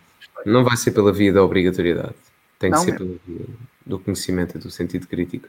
Olha, vou só pôr aqui um comentário, que é uma doação também. Ah, uma doação, muito obrigado, Ricardo Martins, canal top. como o cabelo de Miguel. Oh, putz. Sério. Ah, obrigado pelo cabelo. Acho que o pessoal gostou do meu penteado, não é? Tu, pá, parece o Ronald Reagan. Yeah. Sabe, o que acontece é que eu tenho ido mais a miúdo uh, ao, ao, ao cortar o cabelo, não é? Uhum. No, o que não acontecia antes. Agora tenho Ok. feito isso mais. Mas pronto, então agora eu vou manter assim o visual, já que o pessoal Estás, gosta estás, estás bonito, pá, estás bonito. Continua, continua. Continua. Eu sei que tu queres. Yeah. Fogo, sou, O que sou faixa homossexual. Sou faixa homossexual. Tu queres estar murcho, que é o esparguete do almoço. não é? Depois vais Ah. aquecer o resto. Bem, fechamos a live, amigo. Sim, podemos fechar. Sou a favor de aumentar a idade de voto dos 18 para os 21. Desculpa lá, Gonçalo, passou aqui assim de repente. Ok. Isso, isso sou mais receptivo a isso do que propriamente ao voto obrigatório. Uh, isso eu também sou, mas assim, temos de acabar com as palhaçadas a, a, a, a junzante, é assim que se diz, anteriores. Uhum. Temos de acabar com as palhaçadas de mudar de sexo aos 16 e essas paneleirices. Tá bom? Entende? Mas sim, para combater um bocadinho o gramscismo nas universidades e a longo prazo, além do voto obrigatório, aumentar a idade do voto também acho que era bom. Isso é uma solução que, sim, pode mudar um pouco. Sem dúvida. Agora Tá as bem, pessoas estão a fazer as perguntas. Agora- da live. A sério. Agora, agora lembras no, no início da live? No, no início da live estava tudo calado. É pá, tínhamos de estar aqui a inventar, a inventar cenas, eu caralho. E agora está tudo aqui a vir aqui perguntas. Olha, foi por causa disso que surgiu o tema do teu cabelo. Oh, meu, e tu dás o meu. Obrigado. Acham que o Tribunal Constitucional é uma pedra no sapato para permitir novos partidos da direita? Sim. Não, o- o- eu acho que não. Porquê? O Chega a aparecer. É assim. Respondi, foi, foi um bocado precipitado. Foi. Foi um bocado isso. Atenção a isso. É verdade. Vocês vão começar a ouvir Tribunal Constitucional como um problema quando entrar um governo de direita verdadeira no vosso país. Até lá vocês acham que o Tribunal Constitucional só está ali a observar. E devia. Devia estar. E devia. Vai acontecer o que aconteceu no Brasil. Enquanto esteve o petismo e o esquerdismo a funcionar, o Tribunal Constitucional era nada, zero. O STF, né? o Supremo Tribunal Federal. A partir do momento em que entrou Bolsonaro, direita, mais liberal, mais conservadora, apesar de muitos erros que o Bolsonaro possa fazer ou não, quem está a governar aquela merda é quase o STF. Apareceu de repente. Aqui em Portugal vai acontecer a mesma coisa. Eu já disse isto uma vez e reforço. Eu e o Gonçalo avisamos. Somos melhores que a Maia. Ninguém nos quer ouvir. E nem precisa, nem pedimos dinheiro para cartas, nem nada. Portanto, Olha aqui uma pergunta também boa que eu até quero ouvir a tua, a tua resposta, Gonçalo. É, é um tema interessante. Eu sei que íamos fechar a live, mas pronto. O que é que tens a dizer sobre isto? sim, a regionalização tem um problema, que é a criação de mais taxos, percebes? Agora, o que pode acontecer é uma descentralização, ou seja, dar mais poder a autarquias e não concentrar tanto o poder no governo central. Podemos fazer uma regionalização, mas não a questão de regionalização do Partido Socialista, eh, que é basicamente arranjar mais taxas para os amigos do Costa para governarem as regiões que pretendem ter mais autonomia. Porque é um bocado estranho. Porque faz sentido, a questão faz sentido. Agora, não faz sentido na medida em que o PS a quer fazer. É simples quanto isso. Ou seja, regionalização não como o PS a quer fazer, mas sim uma descentralização do poder. Ahm, exatamente, Gonçalo. O André Ventura, pela primeira vez na história deste país e do jornalismo deste país, na última entrevista que deu ao, ao Porto Canal, ele respondeu a esta questão muito bem. Ok? Vão lá à entrevista que está aqui no canal. Eu coloquei a entrevista aqui no canal. Vão lá, procurem, não sejam preguiçosos. A última entrevista foi feita hum, no Porto Canal. Não sei se foi a última ou não, mas foi uma das últimas. No Porto Canal, está aí na- no canal. Vejam essa entrevista porque foi uma entrevista séria. Eu sei que é difícil acreditar, mas foi uma entrevista séria. Um excelente trabalho de jornalismo. O essencial, aqueles picanços essenciais, a pressão essencial, perguntas sérias, nada de merdas lá no meio. ele respondeu a essa questão muito boa e ele foca exatamente aquilo que eu e o Gonçalo não concordamos, que é a criação de mais taxas. Inclusive, eu, eu. Inclusive ele usa a expressão mais taxas na, na entrevista também. Eu por, eu por, acaso não, não, vi, não vi a entrevista. Não vi. Aliás, vi um bocadinho do início, mas não vi. Diz, diz. Tens que ver a entrevista porque é logo a primeira pergunta. Ah, é? Pá, eu, é. vi só, eu vi só a entrevista, tipo, como é que eu tenho a dizer? Eu vi que havia entrevista, mas não vi a entrevista. Não sei se me faço entender. Entender, sim. Mas está aí no canal, depois se quiser assistir, se tiveres tempo. É logo a primeira sim, sim. pergunta. Foi bem esclarecida da parte do Chega. Eu não concordo 100%. Há ali uma outra coisa que não ficou muito bem, que eu acho que não ficou muito bem esclarecida, mas se calhar sou eu que tenho falta de conhecimento. Mas acho que o modelo tinha pernas para andar exatamente nesta questão da criação de taxas. E o André Ventura diz exatamente isto na criação de taxas. E melhor já vos digo, deixo aqui o suspense o jornalista que está a fazer a entrevista diz: em que é que se baseia para falar nos taxas? Foi muito boa a pergunta. Vão lá e vejam porque é uma questão interessante, já que está aí tanta gente do Chega, fica aí em aberto. Gonçalo, fecha a tasca, desculpa lá. Vamos fechar aqui a nossa tasca. Queres começar as tuas despedidas?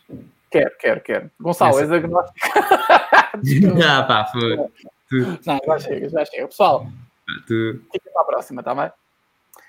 Um, antes de mais, eu quero-vos deixar aqui uma mensagem de. Podes meter aí a musiquinha, só chegou, Gonçalo? Antes de mais, quero ah, deixar o... aqui. O banner. que... é, pode, sim, aí, mas eu estava a falar da música de Lembrei-me. Natal, que eu vou passar uma mensagem de Natal, não é? Ah, ok. Mas, olha, aproveita e mete. Uh, okay. Subscreva um Onde é que tens aqui? Olha, tens aqui o teu perfil. É este, não é? Ah, é, Exato. é do Facebook. Tenho aí do PayPal, também ponho do PayPal que é para sacar dinheiro ao pessoal, essa merda. Olha, isso é bom. Isso é bom. Podes meter aí o teu perfil e o caralho. Mamá é. Agora um bocadinho, já, já meto o meu quando tiver a despedir. Agora mamá sub sou eu ao Gonçalo. Quem diria, não? Gente, esta foi uma live especial, é perguntas e respostas, é o que nós chamamos especial. Uh, a todos eu desejo um feliz e santo Natal. Quer vocês sejam mais ou menos cristãos, que passem com a vossa família ou com as pessoas que vocês mais amam tenham cuidado, porque apesar de estarmos a ser severamente um, destruídos na nossa liberdade através deste vírus, este vírus existe. Portanto, mantenham a vossa luta contra esta ditadura que tem surgido, mas, mas tenham cuidado com isto, porque isto é um vírus que existe, é um vírus que pode, pode levar as pessoas que vocês mais gostam, por isso tenham cuidado com, com isso o Natal é, um, é, uma altura em que as pessoas gostam de estar com a família, façam isso. Esqueçam lá as merdas do, do governo dizer ah, só pode ir um à casa de banho e não sei o quê. O meu a sério, vai para o caralho. Quando eles dizem isso, esqueçam, tá? Esqueçam mesmo. E Mas cuidado. Máscara, máscara no sofá. Uh, tenham muito cuidado. Eu hoje fui buscar um, fui fazer um levantamento de análise a um familiar meu e reparei em dois pormenores muito interessantes. O primeiro pormenor era um pequenino presépio que estava ao canto no balcão. Isto é uma coisa muito rara de se ver em serviços públicos porque estão a destruir completamente o Natal, estão a descontextualizar completamente o verdadeiro significado do Natal cristão e estão a transformá-lo novamente numa festa pagã. Ok? Só Pai Natal, Árabes de Natal, não sei o quê, dá zero cristianismo ali. Zero. E eu achei muito bonito e achei muito interessante colocarem um presépio ali pequenino. Uh, até tirei uma fotografia e meti nas minhas redes sociais. Mas outra coisa também muito bonita que eu assisti foi um senhor que estava a fazer análises e quando saiu fui fazer o teste de Covid e estava a perguntar à menina da secretaria quando é que estaria o resultado e ela disse que receberia uma mensagem nos entretantos. Uh, e houve alguém que estava lá à espera, não é? Estávamos em fila e perguntou: Ah, mas está a fazer o teste de Covid porquê? Cá para mim a pessoa pensou que ele tivesse Covid e ia fugir já para ali fora. E ele respondeu assim: Eu estou bem, sinto-me bem, não tenho nada, mas é que eu vou passar o Natal com a minha família e eu quero ter a certeza que está tudo bem por causa dos meus netos e da minha filha e do meu, e do meu genro e dos outros familiares. E ele respondeu isto. É uma atitude bonita. Não estou a dizer para vocês irem a correr fazer testes, ok? Não estou a dizer isso. O que eu estou a dizer é o cuidado das pessoas com os familiares. Portanto, Natal é uma, uma altura em que nós, para aqueles que estão ligados à, à espiritualidade, ao cristianismo, devem uh, sim um, ehm, interiorizar, pensarem, ok, na mensagem de Cristo, no nascimento de Cristo e nas condições que foi feito aos olhos do mundo de dois mil anos depois. Desejo para todos vocês muita saúde. Reflitam bastante sobre o mundo em que estamos. Aproveitem os momentos com os vossos familiares. Uh, não desistam desta luta, tá bom? E, uh, acima de tudo, sejam felizes. Eu sei que isto parece um bocadinho de chacha, mas é o mais importante na, na vida. Muita saúde para todos e uh, não, não quero deixar de desejar um Feliz Natal aqui em especial ao Gonçalo. Nós ainda vamos falar, obviamente. Gonçalo, lembrei-me de uma coisa importante. Amanhã nós vamos estar numa live. Nós é temos... verdade. Fala disso, fala tu disso quando eu te passar a palavra. Amanhã eu e o Gonçalo fomos convidados para participar numa live do perfil Quero Imigrar. Eu sei que muita gente conhece aqui, portanto, fiquem atentos, o Gonçalo vai já explicar isso também direitinho e amanhã eu vou deixar nas minhas redes sociais e o Gonçalo vai deixar no canal dele o link para a live onde vamos estar presentes os dois, tá bom? Mas para vocês aqui desejo um feliz e santo Natal, tudo bom para vocês. Depois de Natal nós voltamos com mais uma live especial final de ano e acima de tudo fiquem com Deus, sejam felizes e um bom Natal para todos. Passo-te a palavra, Gonçalo. Obrigado, Miguel. Gostei, gostei desse acima de tudo. Parece que foste pescar lá a algum lado. Não, se me bem, se me bem. Um, pá, bom Natal a todos. Uh, é uma altura importante do ano. Gostei, tive, tive a prestar atenção ao que tiveste a dizer relativamente à questão do presépio. E as pessoas aqui, já o disse, não sou propriamente religioso, mas também não me assumo ateu. Uh, mas acho importante a parte que é defendida pelo cristianismo no Natal e acho que todos nós deveríamos defender essa parte, nomeadamente a conexão à nossa família, porque no fim das contas, por muito que nós possamos ter ou por muito que nós possamos não ter, uh, há uma coisa base na vida de cada um de nós, que é a nossa família. E portanto, se possível, tenham cuidado e passem a maior parte do vosso tempo neste Natal com a vossa família, com aqueles que vocês consideram a vossa família e um Feliz Natal para ti, Miguel. Um grande abraço aqui do, do teu amigo liberal fascista. Um Feliz Natal. E amanhã passem pelo canal Quer Imigrar aqui no YouTube. Vai estar a live também no Facebook. Começa às. Se... Não vai? Não vai? Só no Facebook? Então. Só. Ah, é só no só, só Facebook. A live vai estar, vai estar no Facebook só. Um, do, da página Quer Imigrar. Um, vocês encontram logo, que tem 37 mil likes, 38, é essa página começa às, às 6 da tarde, 6 da tarde portuguesas, porque há aqui malta de outros sítios, uh, portanto 6 da tarde de Portugal e passem por lá, meus amigos. Um muito obrigado a todos e acima de tudo cultivem-se e nesta época feliz, um feliz Natal a todos e um grande abraço. Até à próxima.